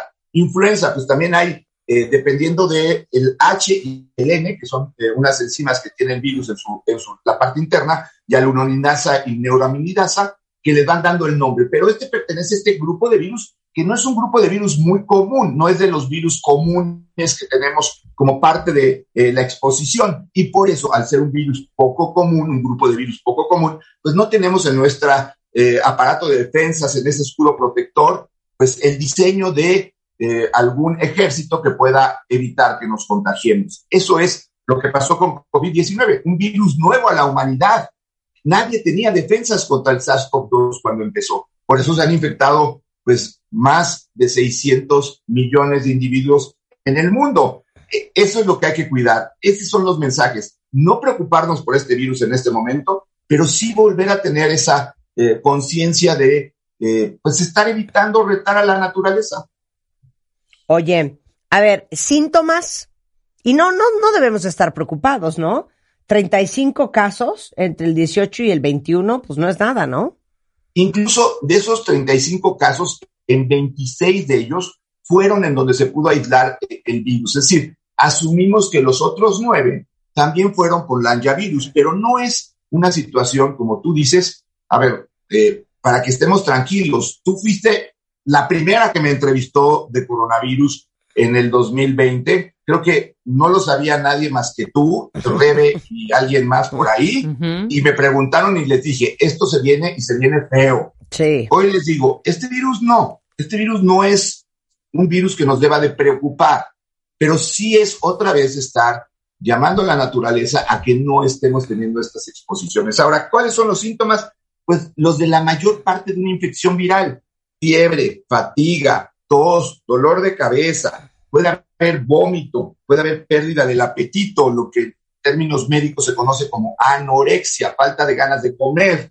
Y bueno, eh, como toda enfermedad viral, le suele, nos sentimos, la gente dice, tengo el cuerpo cortado, me duelen los músculos. Pues esos son los síntomas, pero si tú revisas, el 90% de las infecciones virales tienen esos síntomas. Incluso, pues muchos de estos síntomas podrían ser de COVID o podrían ser del pródromo de un- una viruela del mono antes de que salieran las ronchas. Eh, son, eh, pues, ese es el problema para los médicos que nos dedicamos al diagnóstico, que eh, muchas de estas síntomas pueden ocurrir en una serie enorme de enfermedades y tienes entonces que empezar a preguntarle, ¿dónde estuviste? ¿Con quién estuviste? Claro. ¿Con quién convives? ¿Qué mascotas tienes? Y preguntar ahora, en medicina es muy importante, ¿a dónde has viajado? ¿Con qué animales has estado expuesto? Porque te dice, ¿no? Con mi marido. No, bueno, él no es el, el- el- el problema. Eh, ¿Qué otro animal tienes en casa? ¿Por qué? Porque luego sale con que, ah, es que mi, mi hijo tiene un camaleón y tiene datos de salmonela la señora. Y pues la señora le limpió la jaula al camaleón y ahora tiene salmonelosis. Claro. Perfectamente entendido. Bueno, entonces nada de qué preocuparse y siempre cuidarse. Pendientes nada es que más. ¿no? los animales que tienen que estar en la naturaleza, tienen que estar en la naturaleza. ¿Cómo me enfurece los En cuentos de, ay, adivina qué, mi novio me regaló un mono tití? No, y sabes también cruel, que no soporto. cruel. No, perdón, y te voy a decir también eso que no soporto. Estas arriesgadas de vamos a ir a nadar con tiburón. Dejen a los animales en paz. Exacto. ¿Qué, na- qué- qué nadar con tiburones? ¿Qué ir a ver ballenas de cerquita? ¿Qué ta- es más, la gente, y eso Ajá. se los digo, Ay, que ya. se trae conchitas, caracol, dejen esas cosas en el En mar. la naturaleza. Exacto, no estén trayendo ni conchitas, ni esponjas de mar, ni estrellas de mar, ni alguien hasta se trae los Sobre todo caballitos. usarlos, como dice Marta, Hombre. de mascotas, porque sí, Exacto. es algo muy... eh, Eh, no, es súper cruel y común peligroso. y hasta de, hasta de cierto caché, ¿no? Claro. Mi, mi, mi amigo tiene un panda en su, su casa. ¿De dónde demonios ¿Cómo panda, no? No, y, y no, lo oye, no, no, escuchas, no. tiene tigres, tiene leones, este... pues No, es- no sean eso así. Un es- horror. Un eso horror. sí, en contra de el pobre animal, que es un león en una casa, no creo que esté a gusto, y poner en riesgo la seguridad tuya y la de las demás personas, porque Claro. puede ser Claro. por daño del mismo animal o puede ser por este tipo de cosas, contagios de enfermedades raras que se lleva a que la población empiece a padecer. A ver, de- No, sin, meternos, o- o- sin meternos a cosas culturales. ¿No acaban ya de certificar que el COVID sí salió de un mercado mojado en China? Así es. Sí, Es- exacto. La, la teoría, la teoría se dio, y mira, no, no es, es que es muy fácil y da la impresión que lo primero que hacemos cuando nos enfermamos o cuando existe una amenaza es buscar un culpable, ¿no? Eh, aquí pensaron que era un virus que se había creado como parte de una teoría conspiracional. No, esto ya había pasado. Un murciélago infectó a un gato, el gato sibetano, en el 2002 y apareció el SARS-CoV-1.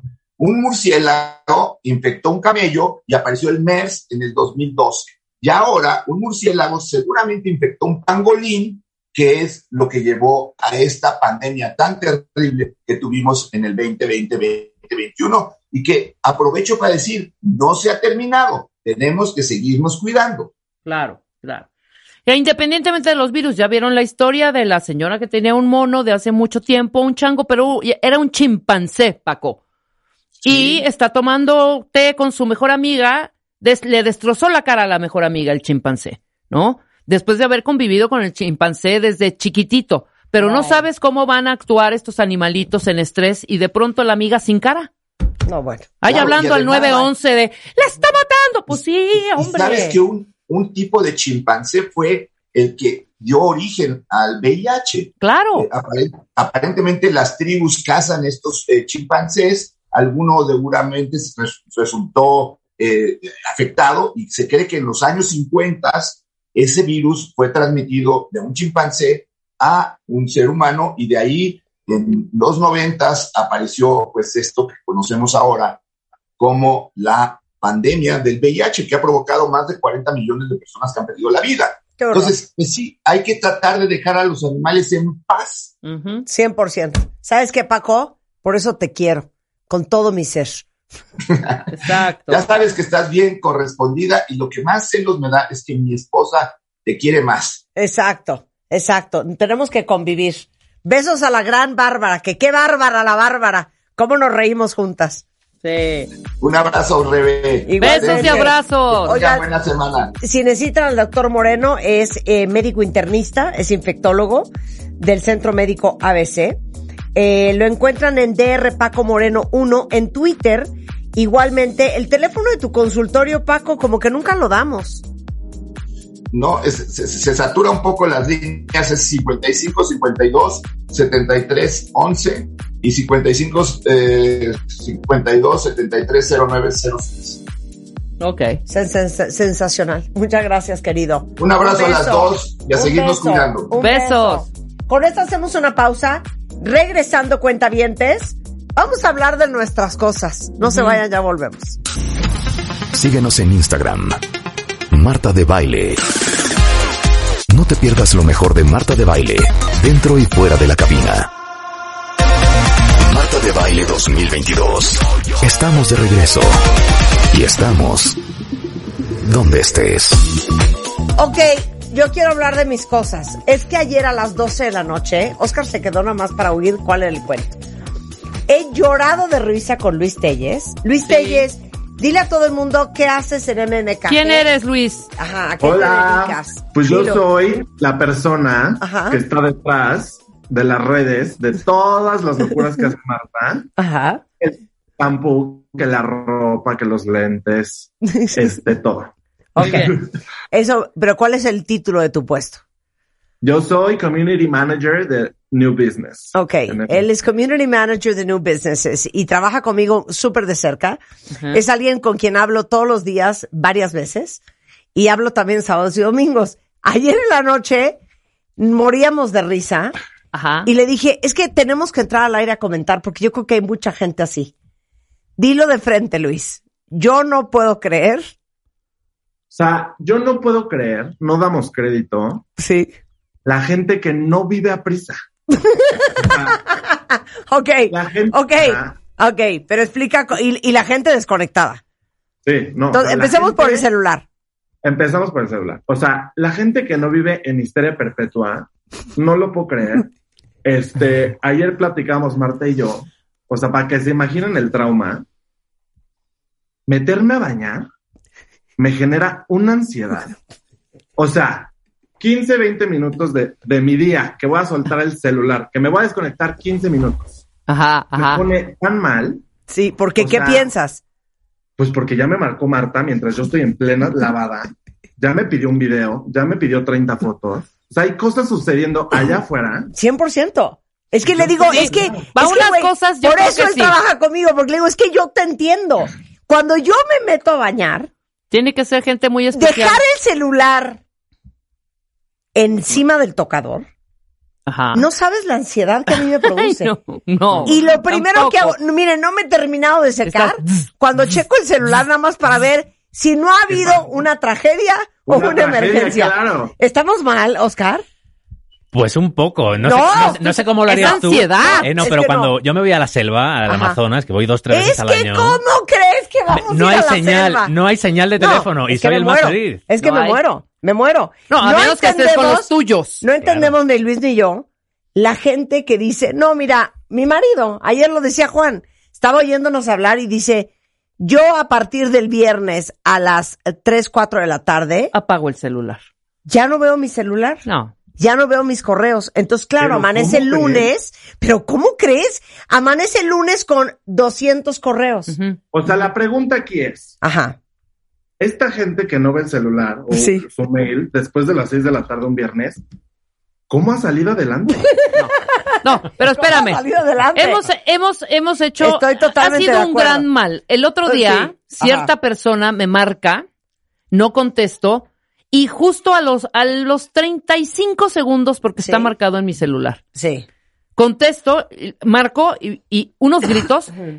¿Pero por qué no me contestas? No sé Pues qué. es no que sí, cuánto". hija. 36 segundos le digo, pero ¿qué, ¿cuál es este nivel de urgencia? Son 36, te Mira, devolví la Carlos, llamada. Carlos Kopka dice, odio a la gente sin sense of urgency. Yo también. Entonces le digo, le digo, me dice, bueno, me dice Luis, es que yo no puedo creer la gente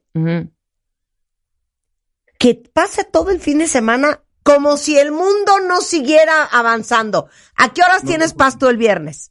O sea, lo que yo le digo a Marta es algo fuertísimo. Esta gente que por decisión propia va al cine, o sea, tres horas de tu tiempo, que no entiendo quién las tiene, sí, ok. en completo silencio, Sí. full concentración en una película, sin agarrar el celular, por respeto a los demás. Sí. ¿Cómo creen?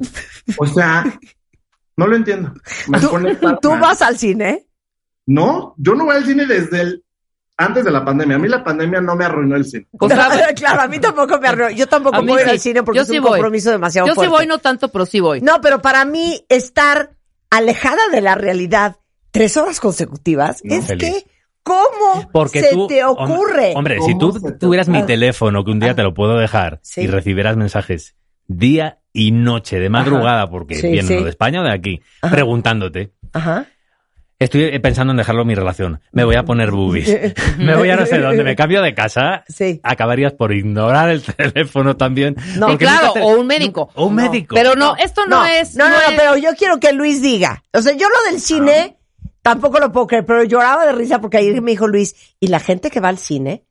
Le digo, ah, yo no entiendo, yo no entiendo, yo no puedo ir al cine ni muerta. Pero es que son cosas tan chiquitas que la gente hace cotidianamente para entretenerse. Exacto. Una cosa es que te avientes una hora de pilates. Por cultura, Luis, también. ahí junto. Pero eso es una necesidad, eso No, es sí, un tema claro. de salud. No, pero tú, el caso de Pero Marta es totalmente diferente. tres horas consecutivas desconectada de la vida, No. yo no lo puedo manejar. Marta, Marta el Yo no lo puedo manejar. Marta lo ¿Sabes quién es así? Donald Trump dice que él, su peor pesadilla es tomarse una vacación. Pues sí, ve, velo. Ah, no, claro. Pues ve la mente Oye. de este cabrón. Ver, Perdón, perdón, perdón. A ver, Esta gente que dice, ah, me voy a ir de campamento a lo más remoto que hay. a Oscar, Línea de señal. ¿Cómo creen? es que ¿cómo? Es que Ahora, no aprendes hacia afuera. diles, porque me da risa que mucha gente dice, es que yo me muero de ganas de trabajar contigo. Dile el perfil de gente que trabaja conmigo, porque tú a qué horas el viernes tienes paz y a qué horas ya se te quita la paz. Ok. Para mí, cuando ya digo, bueno, Marta ya, yo creo que ya está descansando, o por lo menos espero que ya esté apagada. Bueno, no apagada, hibernando. Ahora sí yo voy a hacer Sí. mis cosas. Viernes a la una de la mañana, ¿eh? Ok, ¿y Y cuándo? la paz, y la paz se, o sea, se rompe a las siete de la mañana. Del sábado. Ah, Bueno, pero te Ok, puede tú llamar y tú decir, estoy tú en, tienes- un, en, un, en un bar o en una fiesta y contestas. Ah, no, ¿cómo? O sea, yo contesto a mitad de mi baño. Exacto. O sea, no A ver, por eso, pero sábados y domingos, Ajá. ¿tú te desconectas? ¿No? ¿Cómo crees? O sea, Es que, No. ¿cómo crees? Oye, ¿y cómo le hace entonces cuando tiene que romancear? Cuando tienes que pues, romancear en la No, madrugada, es que- como romancea la cuando- gente normal. ¿A quieren romancear a las 12 del día en martes? Pues, ¿Cómo crees? No, y producción tampoco A las descansa. 9 de la mañana en sábado. Y les digo una acoplaja. cosa, ponme rever, Willy, porque quiero decir una cosa que hablábamos ayer Luis y yo. Hay un infierno especial para la gente que no contesta el celular. Y voy a decirte una cosa, Rebeca, y te lo voy a decir ahorita enfrente de todo el mundo. Sí. Tú nunca contestas el celular. O sea, come perro y vas a comer perro toda la vida. No, no, ¿verdad que no perro. contesta? Rulo dice que no contesta. ¿De qué habla, Constanza, Rulo? Si Rulo- ¿contesta el celular? Sí. Ay. A Rulo Perdóname. no le contestas. Rulo jamás A mí me no me contestas. ¿De qué habla Rulo? Rulo es el que no, no, y aparte contesta. creen, aparte creen que reportarse una hora y media después es aceptable. Pues es que uno sí tiene, sí tiene terapias y uno sí tiene cosas que hacer y uno sí ¿no? tiene, exactamente, Uno y un poco. uno- O sea, generalmente sí hablas, o sea, y sí dices. Y tú cállate, Rulo, que Rulo no contesta los fines de semana para nada. Se va A mí siempre me contesta. ¿A, a ti? A ver, yo le ¿A mando ti? un mensaje y le digo, es más, ni le marco, un WhatsApp y le digo, quiero esta rola para un video. Me contesta a los 15 segundos. ¿Cuál parte de la canción? Ya, A, punto. a mí, de- sí, mensajes, mensajes Bueno, sí, perdón. mensajes sí me pone baba, no, no, pero no, contestarlo perdón. jamás. Se- mensajes parece que traes el celular en la cola. Yo contesto, no, contesto Es cuando debo de me contestar. emperra. Hay un infierno especial para la gente que no contesta el No, celular. hay un infierno especial para la gente que no descansa y no toma momentitos. Estás haciéndole un daño a Ah, este pobre ¿sabes escuincle que tiene 20 descanso? años. Te voy a decir cuándo descanso yo. Cuando estás dormida. ¿No? Sí, cuando estoy dormida. Y mira que ya saben Que que, también dormir le a mí no me cuesta, gusta. también te cuesta. No me gusta. Yo descanso cuando voy de radio a mi oficina, voy en el coche hablando por Claro. teléfono, trabajando. Eso es un descanso. Sí, claro. Sí, sí, sí. Ay, Por no, eso. ¿cómo quieren? Estar A mí el sentido de estar urgencia- 40 minutos inhalando y exhalando. No, yo no tengo tiempo. A mí hacer el eso. sentido de urgencia yo lo veía más entre semana, de lunes a viernes, de estar en friega y que la gente, oye, ¿dónde está el mail? Sí, ya voy por él. No, ya vas por él ahorita, ¿no? Sí. Hay muchas respuestas de, espérate, con calma. No, no, no, con calma, así se hundió el Titanic, Claro. ¿no? Claro, aparte ahorita me está marcando Manuel, que es, es parte de mi equipo de, de, de, Ajá. pues de la compañía. Y te voy a decir una cosa, Manuel. Yo no sé ni qué estás opinando tú en el WhatsApp. Que tú tampoco contestas, Manuel. Exacto, yo te mandé un WhatsApp, creo que el viernes, y te puse, mándale estos lentes a no sé quién. Cuéntales cuándo me contestaste. Pues sí está contestado, puse, se los mandamos. Pero ¿cuántas horas después? ¿Yo no? ¿Cuántas horas después? Eh, yo creo que sí, unas... eh, sí, me considero culpable. Unos 10 minutos después y 10 minutos es sinónimo de una hora. no, ningún 10 minutos después. Hijo, es que hasta lo voy a ver. Sean honestos. O sea, claro. eh, me- no, es más, 10.42 de la mañana. Le mandaste el digo, mensaje. Mándale estos lentes a fulano. Una 14 de la tarde, o sea, Tres cuatro horas, después. tres, cuatro ¿Sabes qué, Manuel? Pasa recursos humanos, por favor. Por tu hojita rosa. Lo sabía, ya me cayó la voladora. Te quiero, Manuel. Besos. Bye. Bye. Entonces, O sea, ¿saben qué pasa? mal. Si ustedes tienen un jefe histérico, Sí, sí, estamos acostumbrados a eso porque estamos contestando a la hora. Antes, cuando no había lo celulares. mejor que pueden hacer es que su jefe sepa que a cualquier hora, cualquier día, Pero es que esta es tú también tienes contraproducente. capacidad de respuesta. Ah, no, sí, por supuesto. No, porque entonces sabes que uno va haciendo dentro de su equipo un otro equipo. ¿Te acuerdas, Marta? De la gente día con quien en- cuentas. En, tu casa, un día que te pregunté que qué requisito tenía la gente para que tú la pudieras contratar. ¿Y ¿Te atreverás a decirlo? Sí, no pueden tener vida Me personal. dice, me caga la gente que tiene vida personal. Claro, porque te digo una cosa, claro que todos tenemos vida personal, pero tú no puedes trabajar conmigo si tu vida personal te da mucha más ilusión que tu trabajo. no, bueno, bueno, bueno. A ver, ¿qué te, ma- qué te da más ilusión que tu... Y, y oigan, Luis tiene 24 años, ¿eh? Luis, ¿qué te da más ilusión que tu trabajo? Nada. ¿Cómo creen? O sea, yo disfruto mi lunes a lunes de 24 horas con mi querida jefa Marta Baile. Claro. Hijo de Pero es que madre. porque él le gusta mucho lo que hace. Sí, claro. Pero si tú ves el trabajo como una chamba de 9 No. a 5... Yo amo mi trabajo, de hecho, pues, es mi hobby. Si yo no estoy trabajando, termino No, las lecturas de la no, noche, no, no, estoy no. viendo las No, estrellas, a ti te estoy encantan estudiando. las estrellas, pero te digo una cosa. Te fascina andar en esos merequeteques que andas tú, ya sabes cuáles. y que no voy a decir al aire. Otro día, otro día, encanta, otro- otro día, otro otro día día nos vamos a hablar de eso. Dice, eh, por ejemplo aquí, la gente tiene cosas fuera del trabajo. No respetar, eso se llama explotación. Luis contesta. Ay, no. ¿Cómo creen? Aquí no existe la explotación. Ya superen ese término. O sea, eso no existe. Claro, dice, qué mujer tan grosera Marta de Baile que interrumpe a sus colaboradores y nada. ¿Qué? No sé qué están diciendo aquí. Ah, Eh, también uno necesita vivir fuera del trabajo. La vida tiene otro sentido que ser adicto al trabajo. No, Es que- puedes es que- amar tu trabajo cabronamente, Claro. Impresionantemente, y Ajá. también puedes amar irte a comer con tus amigos, o puedes amar profundamente ir a ver una super peli, o estar con tus sobrinos, ¿sabes? Pero estar al pendiente. Ah, no, por, supuesto, por supuesto, por supuesto, por supuesto. Claro, a ver, es que ese, a ver, muy bien. ¿Qué Ven, Rulo, es? ven, Rulo, ven. Aquí, mira, Doris Leal dice que la gente no tiene idea de todo lo que puede suceder en 10 minutos. Es que estoy de acuerdo contigo, Doris. Claro. A ver, Rulo, aclara el asunto. Obviamente después de esta conversación van a decir que soy una perra enfurecida. pero No, es que el chiste no es que tú estés disponible y dejes de hacer tus cosas todo el tiempo. Sí. El chiste es estar cuando se te requiere. Exacto. A Mi ver. nombre es Raúl A Vera. ver, a ver, espérate, Raúl, agarra el micrófono otra vez. ¿Tú tienes novia? Sí. ¿Estás con ella todos los días? Sí. ¿Sales con ella? Sí. ¿Vas a cenar a restaurantes? Es correcto, Marta de baile. ¿Andreas? Sí. ¿Vas a conciertos? Voy. Cuando te busco. ¿estás o no estás? Estoy. Ahí está. ¿Y qué opina la novia? Me gustaría saber lo que dice ¿La su novia novia. qué opina? No, ella sabe que es importante mi trabajo y es mi prioridad. Ah, Claro, exacto. Oye, oye. Te mordiste la lengua de una manera. Pero a ver, ven acá. ¿Tú sientes que yo no respeto tu tiempo? No, si lo respetas. Somos, mientras cumplamos, somos bastante libres. Sí. Pero cuando se necesita Pueden algo- hacer lo que se les ronca la gana. Sí. Pero cuando tienen que estar, tienen que estar. Sí.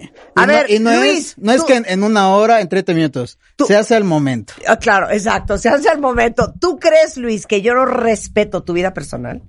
La súper respetas, como dice Rulo, hay tiempo para todo, pero Sí. podemos estar al pendiente, hay que responder y hay que hacer lo que se tenga que hacer, porque se tiene que hacer. Claro. O sea, más importante. Pues sí, es que se me hace, Luis, que tú llegas a tu casa y el ventilador te dice sola, sola, sola, sola, sola.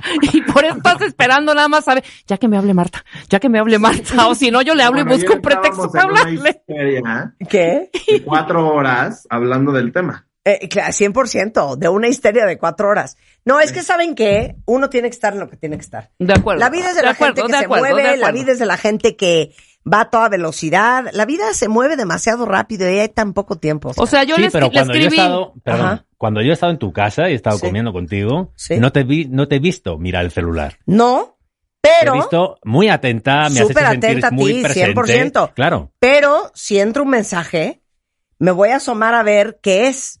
Sí. Si no es nada importante ni urgente, no voy a hacer caso. Comprendo. Pero si es Luis diciéndome, ¡te hackearon tu Instagram! Sí, claro, claro, claro.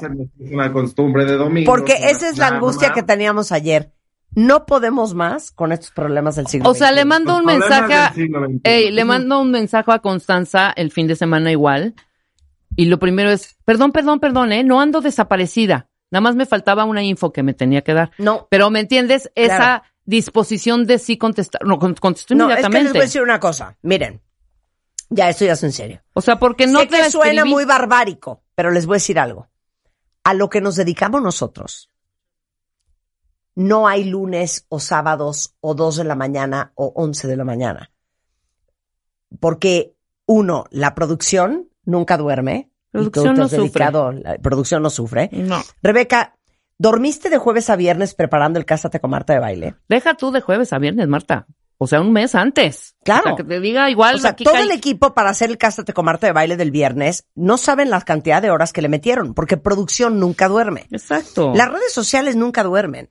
Los que somos generadores de contenido, la verdad es que tenemos que seguir generando contenido viernes, pero sábado, pero domingo, pero martes, pero dos de la tarde, pero cinco de la tarde, pero seis de la mañana, porque si no, no puedes mantener el ritmo de la velocidad a la que va la vida.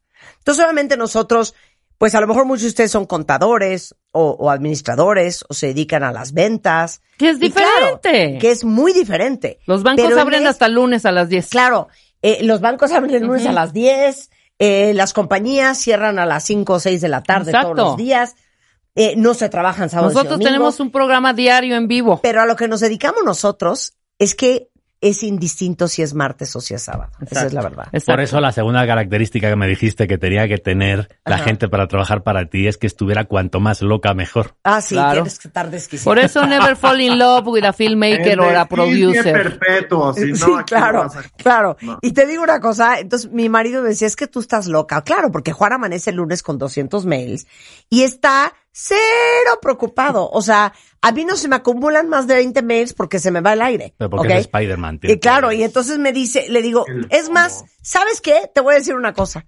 No puedo con la gente que no vive en perpetua histeria. Y entonces me dice, no puedes conmigo. Y le digo, claro que no puedo contigo, nunca he podido, lo sabes perfectamente. Nos moríamos de risa ayer con todos estos cuentos. Luis, Eh, Risa, pues nada. O sea, ¿estamos mal? Yo solo quiero saber, ¿estamos mal, Mar? No, tú y yo? Es pero que- sí nos acostumbramos siento- a que antes, por lo menos, porque eso también a Marta le va a chocar ahorita lo que yo diga. Marta no soporta que la gente coma tampoco. Ah, ¿Entiendes? es que es una pérdida de tiempo. Entonces, antes lo que hacíamos, cuentavientes, cuando no, yo que estoy desde los 90 produciendo, ¿sabes? No había este rollo tecnológico, no había mails ni nada. Entonces, te esperabas ibas a comer y te esperabas hasta las 4 hasta que te respondiera alguien por teléfono. Claro. No había ni un celular que te estuvieran friegue y friegue y friegue porque ni existían los celulares. Y ya con esta inmediatez, ya tenemos esto, ya creemos. O sea, pero ¿por qué no me contestas si son 3 de la tarde? Pues porque está tragando el ingeniero. ¿Sí me explico? Está comiendo. Entonces no te contestan ni a las 3, ni a las 2, ni a las dos y media. Ah, pues no sabía que se tienen que comer con las dos manos. Sí, y luego, espérate, luego es así de, aquí, este, nos vamos a las siete, postproductores y editores, así de, no, pues di, pásame antes la chamba, porque aquí se acaba de editar a las siete. ¿Qué? O sea, no, aquí no hay tiempo, Claro. oh, ese horario, Claro. ese rollo de, sí, de, ya, mándenos todo antes. Ah, un bomberazo, entonces no se puede. Puta, porque no te contesta el editor a las siete y media, ¿eh? Claro. Fíjate, un bomberazo. No. Claro. Oigan, Pero aquí dicen, ¿tú vives para trabajar o trabajas para vivir? Para las dos, para es las que dos. yo vivo para las dos. Claro. A ver, ¿me han visto de vacaciones? 100%. Sí. ¿Me han visto con mi esposo? 100%. No me ven con mis hijos, pero también estoy mucho con mis hijos, con mis hijas. Las voy a ver, me voy de viaje con ellas. Vuelvo, subo, bajo, me carcajeo con mis amigos, hago FaceTime, me río, eh, voy a comer, voy a cenar. Todo lo hago, ¿eh? Claro. Mira, y aquí Chava, Pero Salvador, siempre estoy pendiente de la Salvador Zaragoza dice, el teléfono se contesta siempre y el trabajo en radio es prioridad. Yo siempre le contesto a Enrique en el hueso. Exacto. Está Chava. Sí, Muy es bien. que, es que saben que yo entiendo que nos vean, eh, porque ahorita Rebeca se quiso hacer la sencilla, pero Rebeca es bastante atascada para trabajar. Que nos vean como una loca, No, como unas locas. no, pero te digo algo, sí si nos atascados. dedicamos a algo que es Por- muy diferente, y, dos, pasión. somos atascadas. Y somos apasionadas, güey. o sea, neta. Somos obsesivas. Y ese, si hay un puntito, pues se vuelve a hacer. Claro, Y si no es la foto, pues la que es. claro. Pero es que ya se fue, pues lo consiguen. Claro, mira, mira lo que dice Grace. México sería mucho más productivo si hiciéramos lo que cada quien tiene que hacer a tiempo y no solamente cumplir las horas. En algunos trabajos se la pasan viendo series en el teléfono, pero cumplen horas y checan tarjeta. Sí, es no, que es ¿saben cuál que es el, el problema? Cuando no amas tu trabajo. Exacto. ¿Qué Que vas el mínimo requerido es inaceptable. ¿Cómo? ¿No? El mínimo requerido es inaceptable. Es inaceptable. ¿Qué? Bueno. De 9 a 5 y se acabó. Te digo una cosa. Me dice Luis, es que yo siento que tú me convertiste así. Le digo, Luis, no seas payaso, tienes 24 Tú ya, años. no, no, tú ya, tú O sea, ya te eras. conozco hace cuatro. Tú ya eras. ya eras. Claro. Lo único que necesitabas era, Era un empujón. un empujoncito. Un empujoncito. Era un empujoncito. Que se detonara la que cosa. se detonara la cosa. Bueno, pues ya, ya escucharon cómo es el perfil de gente que acaba trabajando conmigo porque es igual de enferma que yo, ¿no? Gracias, Luis. ¿Quieres ir al cine? No, ¿cómo es? Tengo cosas que hacer. Gracias, Luis. ¿Sabes qué, mi chiquito?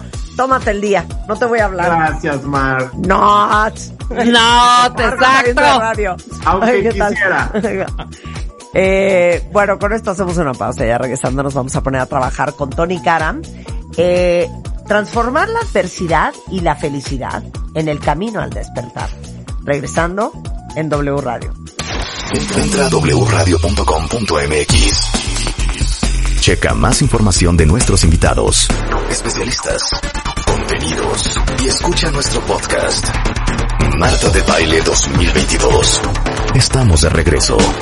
Y estamos donde estés. Es que estábamos diciendo, Tony, no te saques de onda, que no entendemos la gente que se desconecta de la vida.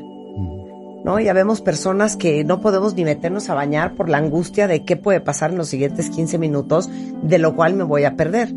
Y que nosotros aquí en este programa gustamos de la gente que vive perpetuamente histérica con un profundo sentido de urgencia. Tony Karam, gran budista, fundador de Casa Tíbet. Te escucho. ¿Cuál es tu opinión? Pues yo creo que tiene que ver con uno de los temas que hemos venido discutiendo a lo largo de los años Ajá. ¿Qué y es? que están vinculados precisamente a la consecución de lo que es la meta de todo individuo y persona, el bienestar genuino, y qué es lo que nos eh, frena, qué es lo que nos obstaculiza en la consecución de este fin, pues diferentes desequilibrios y particularmente los desequilibrios cognitivos, aquellos que afectan a la percepción que tenemos de nosotros y del mundo. Y en la psicología budista, como bien sabes, eh, hablamos acerca de tres primarios desequilibrios que comúnmente afectan a la cognición, a la percepción que tenemos del mundo y de nosotros mismos. No sé a dónde vas, pero estoy poniendo Vas a ver, atención. el déficit cognitivo, que nos impide atender, ver, percibir aquello que aparece a nuestros campos sensoriales, pero también aquello que acontece adentro de nosotros y que representa una especie de ceguera que nos inhibe a tener conciencia, por ejemplo, de los estados mentales y emocionales por los que transitamos y que nos conduce simultáneamente a una situación, a un estado de indiferencia, a un estado de desvinculación de nosotros particularmente. Y No esto es muy peligroso, ¿no? Esto es que nos impide vernos, entendernos, saber qué es lo que transita adentro de nosotros. Por ejemplo, saber cuando estás enojado que realmente estás enojado, cuando sufres de una actitud de apego que estás controlado por el apego. Porque si tú no tienes conciencia de estas variables y condiciones, vas a interactuar contigo mismo y tu mundo de una forma equivocada. Por eso, pero puede ser que a unas personas les dé placer eh, el frenesí de la vida y que entre más ocupados estén, pues más estimulados se sienten. Y que somos muy enfocados al hacer, al performance, al perform. Pero yo creo que también ese tipo de, eh, digamos, eh, eh, estrategia de, de vital. neurosis. ¿no? Es también neurótica porque nos aleja del presente, porque nos tiene siempre, eh, pues, ocupados. On to the next thing. eh, exactamente, obsesionados por lo que sigue y perdemos eh, el valor y la importancia de lo único que es genuino, que es el ahora, el aquí, nosotros y la relación que tenemos con el mundo. Yo creo que, como bien dice el dicho, ni tanto que queme al santo, ni tanto que no lo alumbre. Esto es, ni seamos presa de esta inhabilidad de estar conscientes de lo que acontece a nuestro alrededor, pero tampoco eh, eh, no nos dejemos controlar por esta actitud obsesiva que nos lleva a pues siempre estar en movimiento, proyectando todo tipo de expectativas, demandas sobre del mundo, viviendo en buena medida en el futuro, incapaces de vivir el presente. Eso Bueno, es algo yo que sí- nos lastima, ¿no? Pero ¿sabes qué? Yo sí vivo en el presente. Es el aquí y el ahora. Yo vivo Sí. en el aquí en el ahora. Aquí y ahora Pero se ¿sabes mueve qué? ese cenicero. Estoy un, un ojo al gato y otro al garabato. Sí. Un ojo al gato y otro al garabato. Sí, claro, claro, claro, claro. Bueno, Tony vino porque vamos a hablar de cómo transformar la adversidad y la felicidad en el camino al despertar. ¿Cómo? ¿Qué pasa cuando me enfoco en lo negativo? Pues mira, al terminar el día, al recordar el pasado, muchos de nosotros solo recordamos las cosas desagradables, los problemas, las dificultades de la vida. Esto es, primariamente exaltamos lo que es conflictivo o negativo dentro del contexto de la misma. Y mientras más minimizamos el poder de nuestras propias actitudes, algo habitual en nosotros que es culpar, ¿verdad? A los factores externos por nuestros sufrimientos, por nuestra insatisfacción, pues más veremos el mundo de esta forma equivocada, tergiversada, distorsionada a través de la hostilidad y también simultáneamente a través de una noción de oscuridad. Y al enfocarnos en lo negativo, eh, especialmente cuando lo hacemos cada vez con mayor eh, fuerza, cuando lo acentuamos, también nos volvemos, nos volvemos o tornamos paranoides. Y mientras más nos vemos consumidos por estas actitudes ne- negativas, pues más simultáneamente atraemos circunstancias eh, que son conflictivas o que deterioran eh, la calidad de nuestras vidas. Así que lo que la tradición budista plantea desde una perspectiva muy primaria es intentar a la medida de nuestras posibilidades dejar de buscar culpables, ya sea en nuestro entorno o en las personas con las que convivimos, ¿no? ¿Por qué? Porque muchas de estas actitudes se enfocan precisamente en otras personas y lo que nosotros concebimos como su culpa o responsabilidad. Y esto sucede todos los días. Alguien hace algo que nos desagrada, de alguna manera, de alguna forma, y entonces nos obsesionamos con lo que creemos son los defectos que a su vez concebimos intrínsecos en esa persona, le reificamos, que es este término que se utiliza mucho dentro de la filosofía budista para describir cómo solidificamos y absolutizamos estas cualidades negativas en el otro. No es esto más que una expresión de la aversión, esta estructura mental que nos conduce habitual, inconsciente, compulsivamente a exagerar las cualidades positivas del otro, proyectarle al otro cualidades negativas que en realidad no tiene, nos aferramos a ese punto de vista y concluimos que el otro existe como nosotros temporal y tergiversadamente aparece como una fuente genuina, autónoma, independiente de nuestro dolor, sufrimiento e insatisfacción. Y así pensamos que la solución de este conflicto y dificultad es deshacernos del otro, Sí. neutralizarle. Bueno, en un caso inclusive extremo es desaparecerle, matarle o lo que fuere.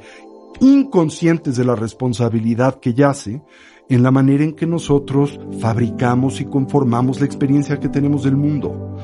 La tradición budista, especialmente en su dimensión psicológica, es una que eh, exacerba, que acentúa, que eh, maximiza la responsabilidad que el perceptor tiene en torno a la fabricación de su experiencia, el cómo vemos el mundo, porque el mundo y lo que en él acontece, los otros no tienen una identidad intrínseca. Eso quiere decir, no existen por sí mismos y desde su propio lado independientes a la experiencia que de ellos tenemos, a la manera en que elegimos interpretarles, a la forma en que nos determinamos a trabajar con ellos o las circunstancias, como a nosotros aparecen. Y esto es un descubrimiento muy importante para el adiestramiento mental que representa el eje o el corazón precisamente de la espiritualidad y la psicología de esta milenaria tradición de sabiduría que es la del Buda Dharma, que podemos transformar las adversidades en oportunidades. ¿Por qué? Porque no existen intrínsecamente como nosotros aparecen, esto es, desde su propio lado como algo necesariamente negativo. Y si cambia nuestra actitud, cambia radicalmente la manera en que podemos trabajar con ellas y el beneficio que podemos derivar de las mismas. Ok, ahora. Nada es negativo porque todo lo ves desde el cristal en que tú lo estás mirando y eso tiene que ver con tu experiencia, con tu percepción de las cosas. Nada es intrínsecamente negativo. Nada es intrínsecamente malo. Así es. Por eso, o bueno. eh, claro, a mí me encanta decir que uno puede resignificar su vida porque tú, a lo que sea que te haya pasado, le puedes dar el significado que se te ronque la gana. Así es. Y pon ejemplos. Bueno, un ejemplo muy simple que a mí me gusta mucho tiene que ver con una mecánica que se emplea en la tradición contemplativa del budismo tibetano para cultivar la paciencia, la tolerancia, que siento todos podemos entender y apreciar como una cualidad esencial en el proceso evolutivo de un individuo persona. Entonces, eh, ¿cómo cultivar la paciencia? ¿Verdad? Bueno, para empezar necesitas un objeto de paciencia. Si tú no tienes un objeto de paciencia, la paciencia no puede cultivarse. Esto es importante porque a menudo pensamos, mira, yo eh, he avanzado, eh, he desarrollado una actitud de tolerancia, soy más paciente con el mundo cuando no hay nada que lo ponga a prueba.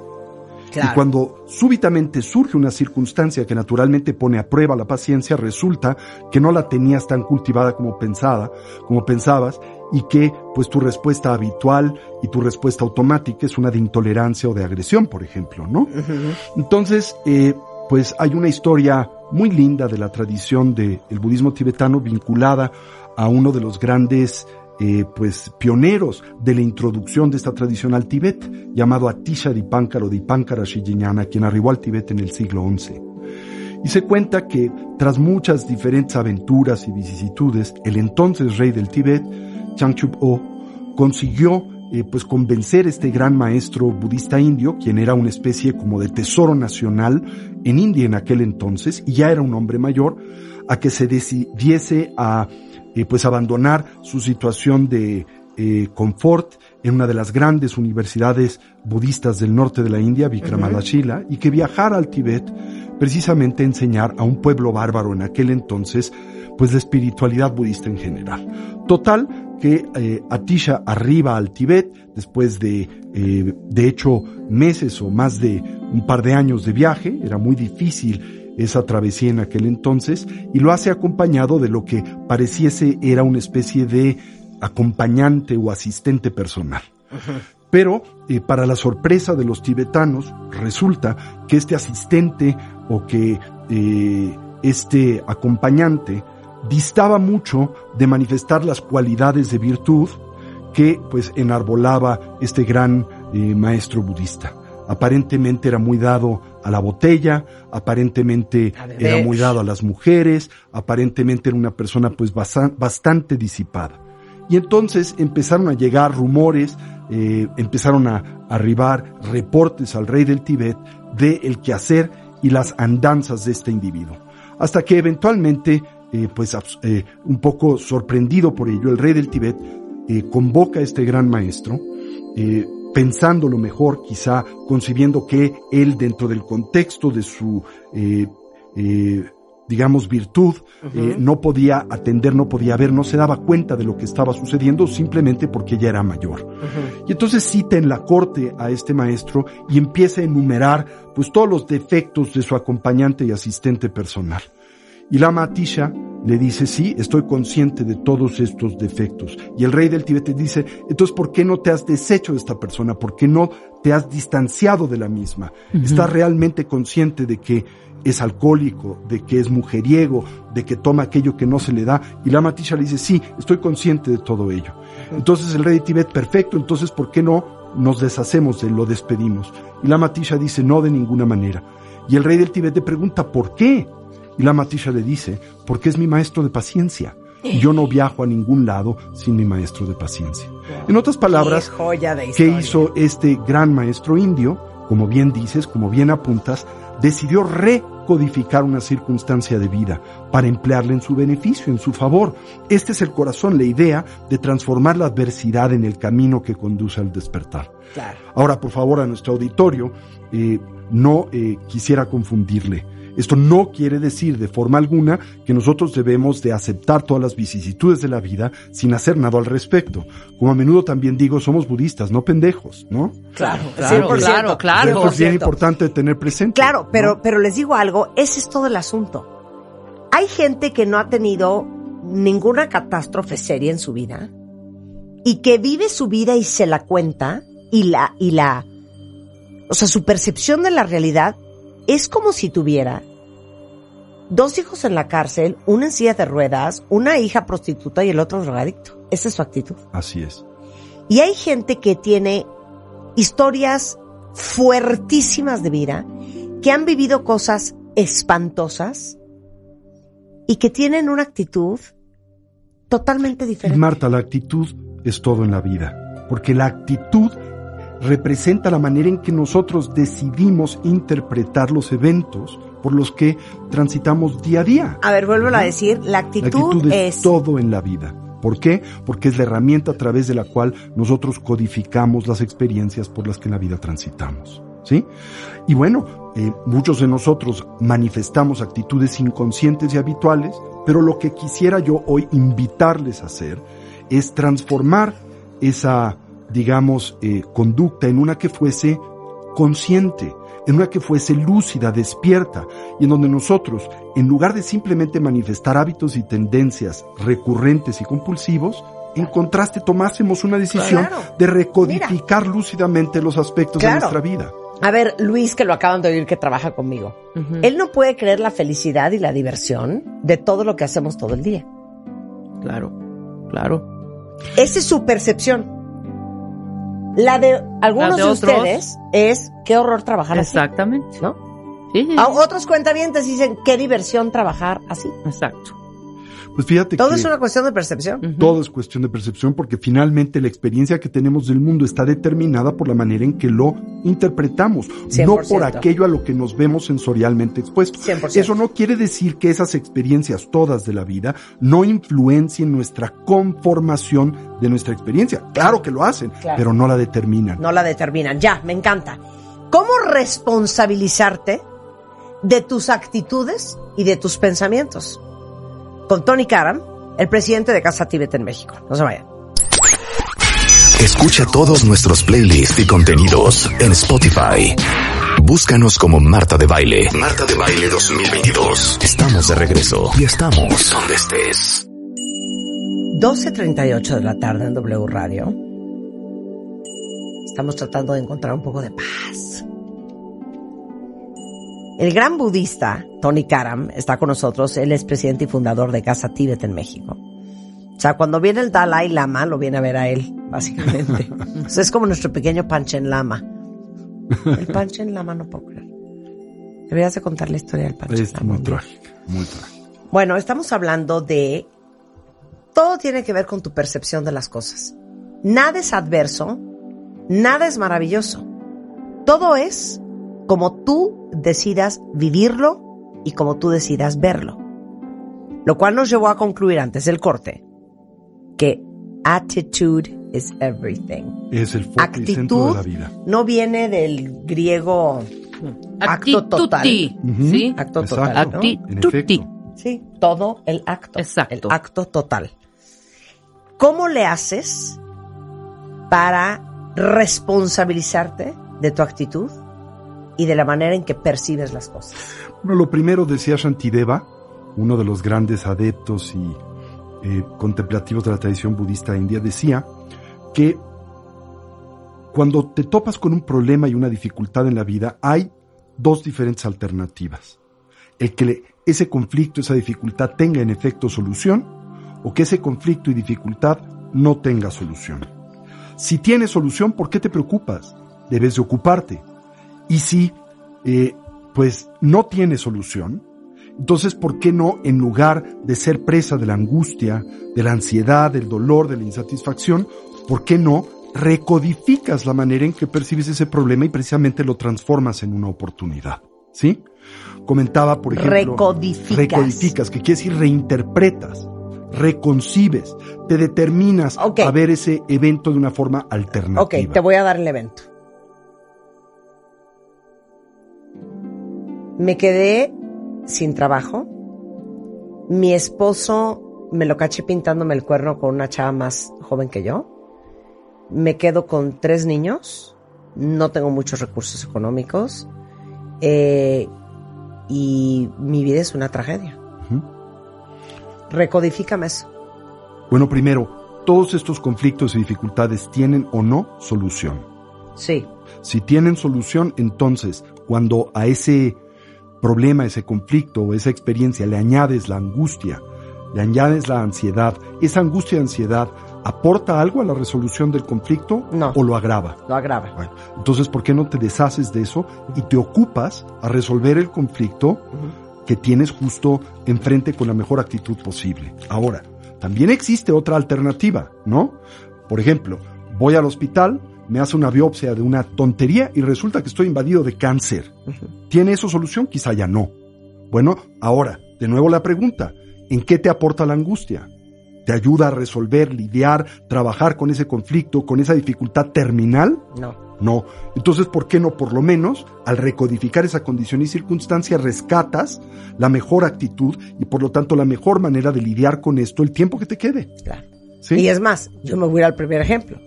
Híjole, qué bueno que me pintó el cuerno ahorita, que todavía estoy joven, que puedo reconstruir mi vida y no después.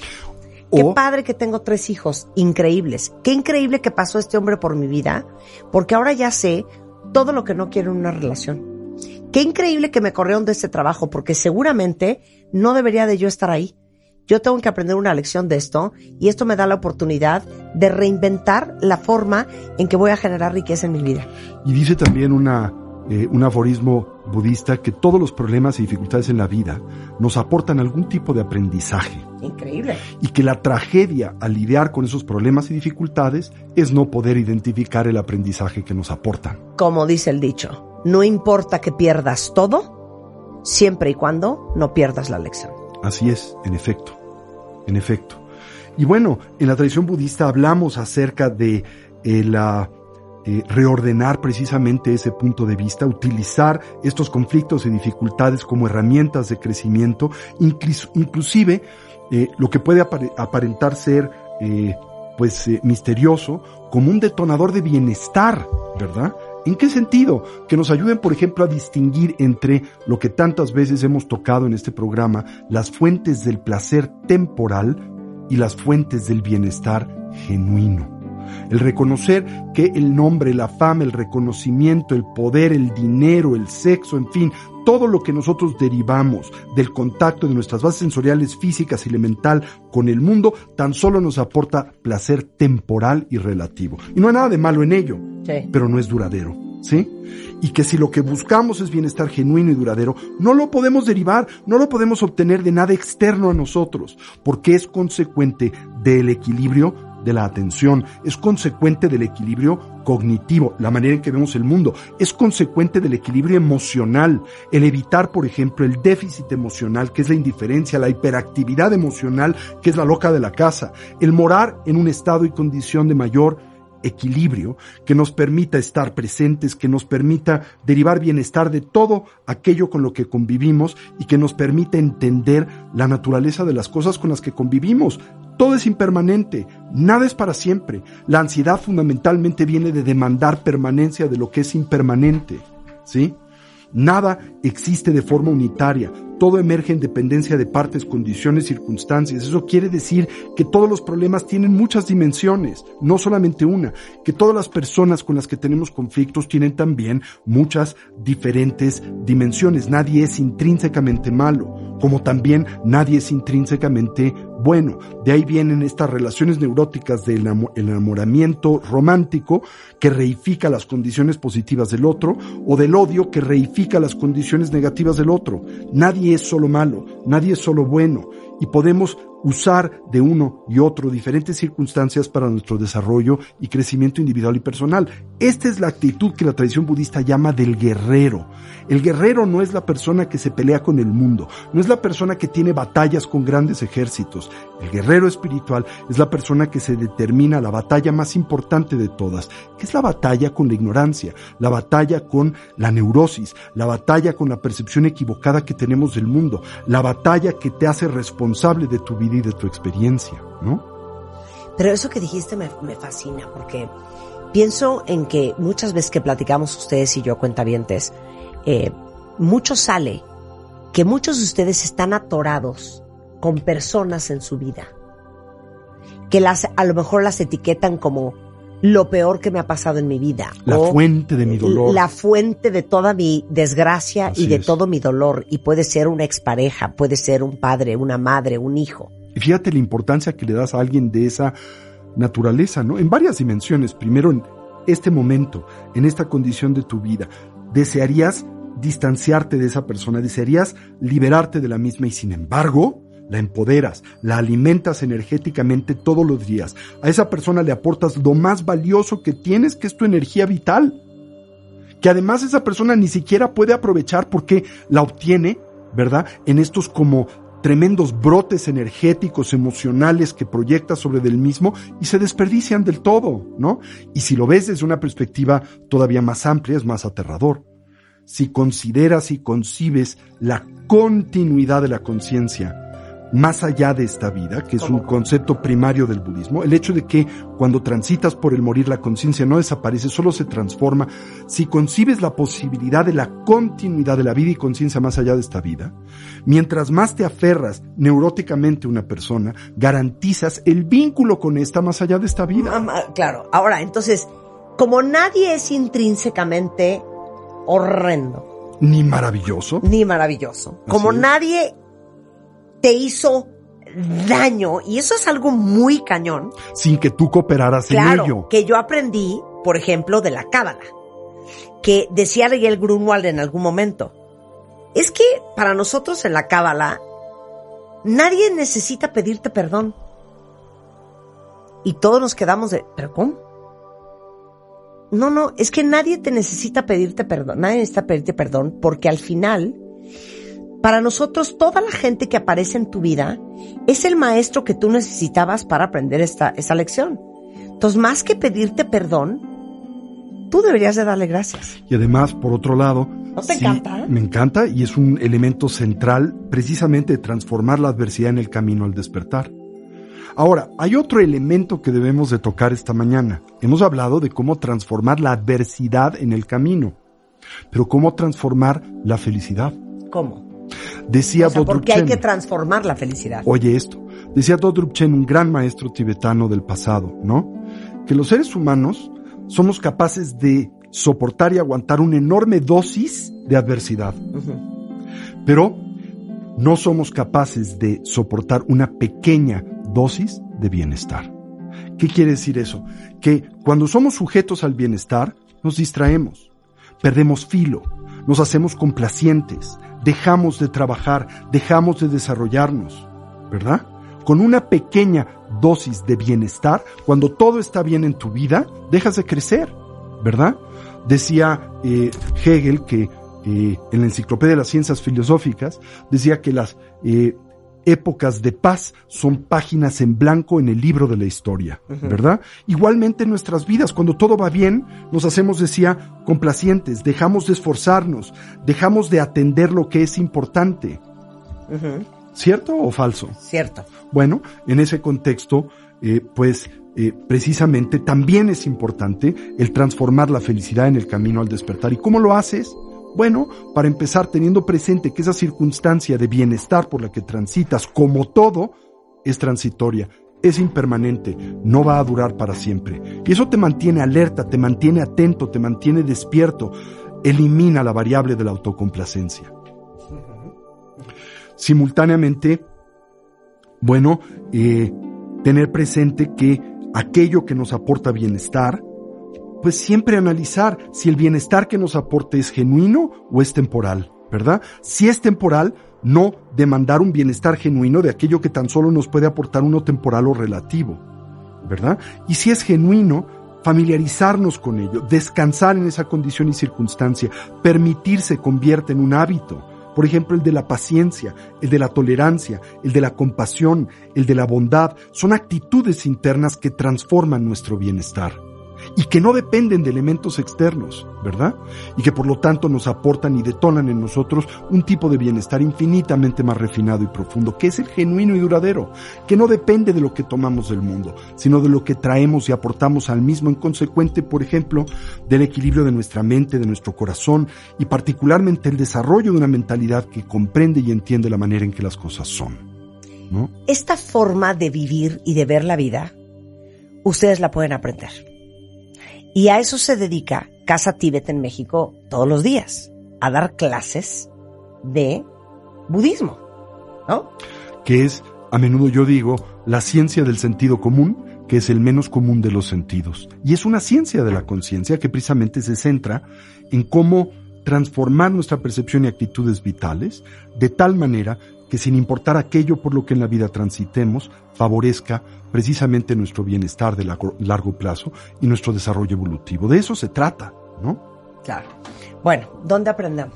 Bueno, pues les invito, tenemos, eh, como lo hacemos un par de veces al año, nuestro seminario de introducción a la teoría y práctica del budismo eh, que hemos intitulado En pos del bienestar genuino el próximo 27 y 28 de agosto. Lo pueden tomar presencialmente, lo pueden tomar remotamente, lo pueden tomar en vivo, lo pueden tomar diferido, ¿verdad? Pueden consultar a nuestra página web casatibet.org.mx, nuestras redes sociales, Instagram, Facebook, Casa Tibet México, hablarnos por teléfono al 55 11 0802 o al 55 14 7763 y acompañarnos en este seminario que explora una y mil diferentes estrategias para vivir con mayor integridad y felicidad. Qué felicidad lo que acabas de decir. Qué felicidad la invitación que nos acabas de hacer. Muchas gracias, Tony. Gracias. Un placer tenerte acá. Nosotros vamos, estamos de regreso mañana en punto a las 10 de la mañana. No se vayan ustedes, hay mucho más el resto de la tarde en W Radio. Adiós. Móvil, conectamos en grande. Presentó. Conócenos en movic.mx.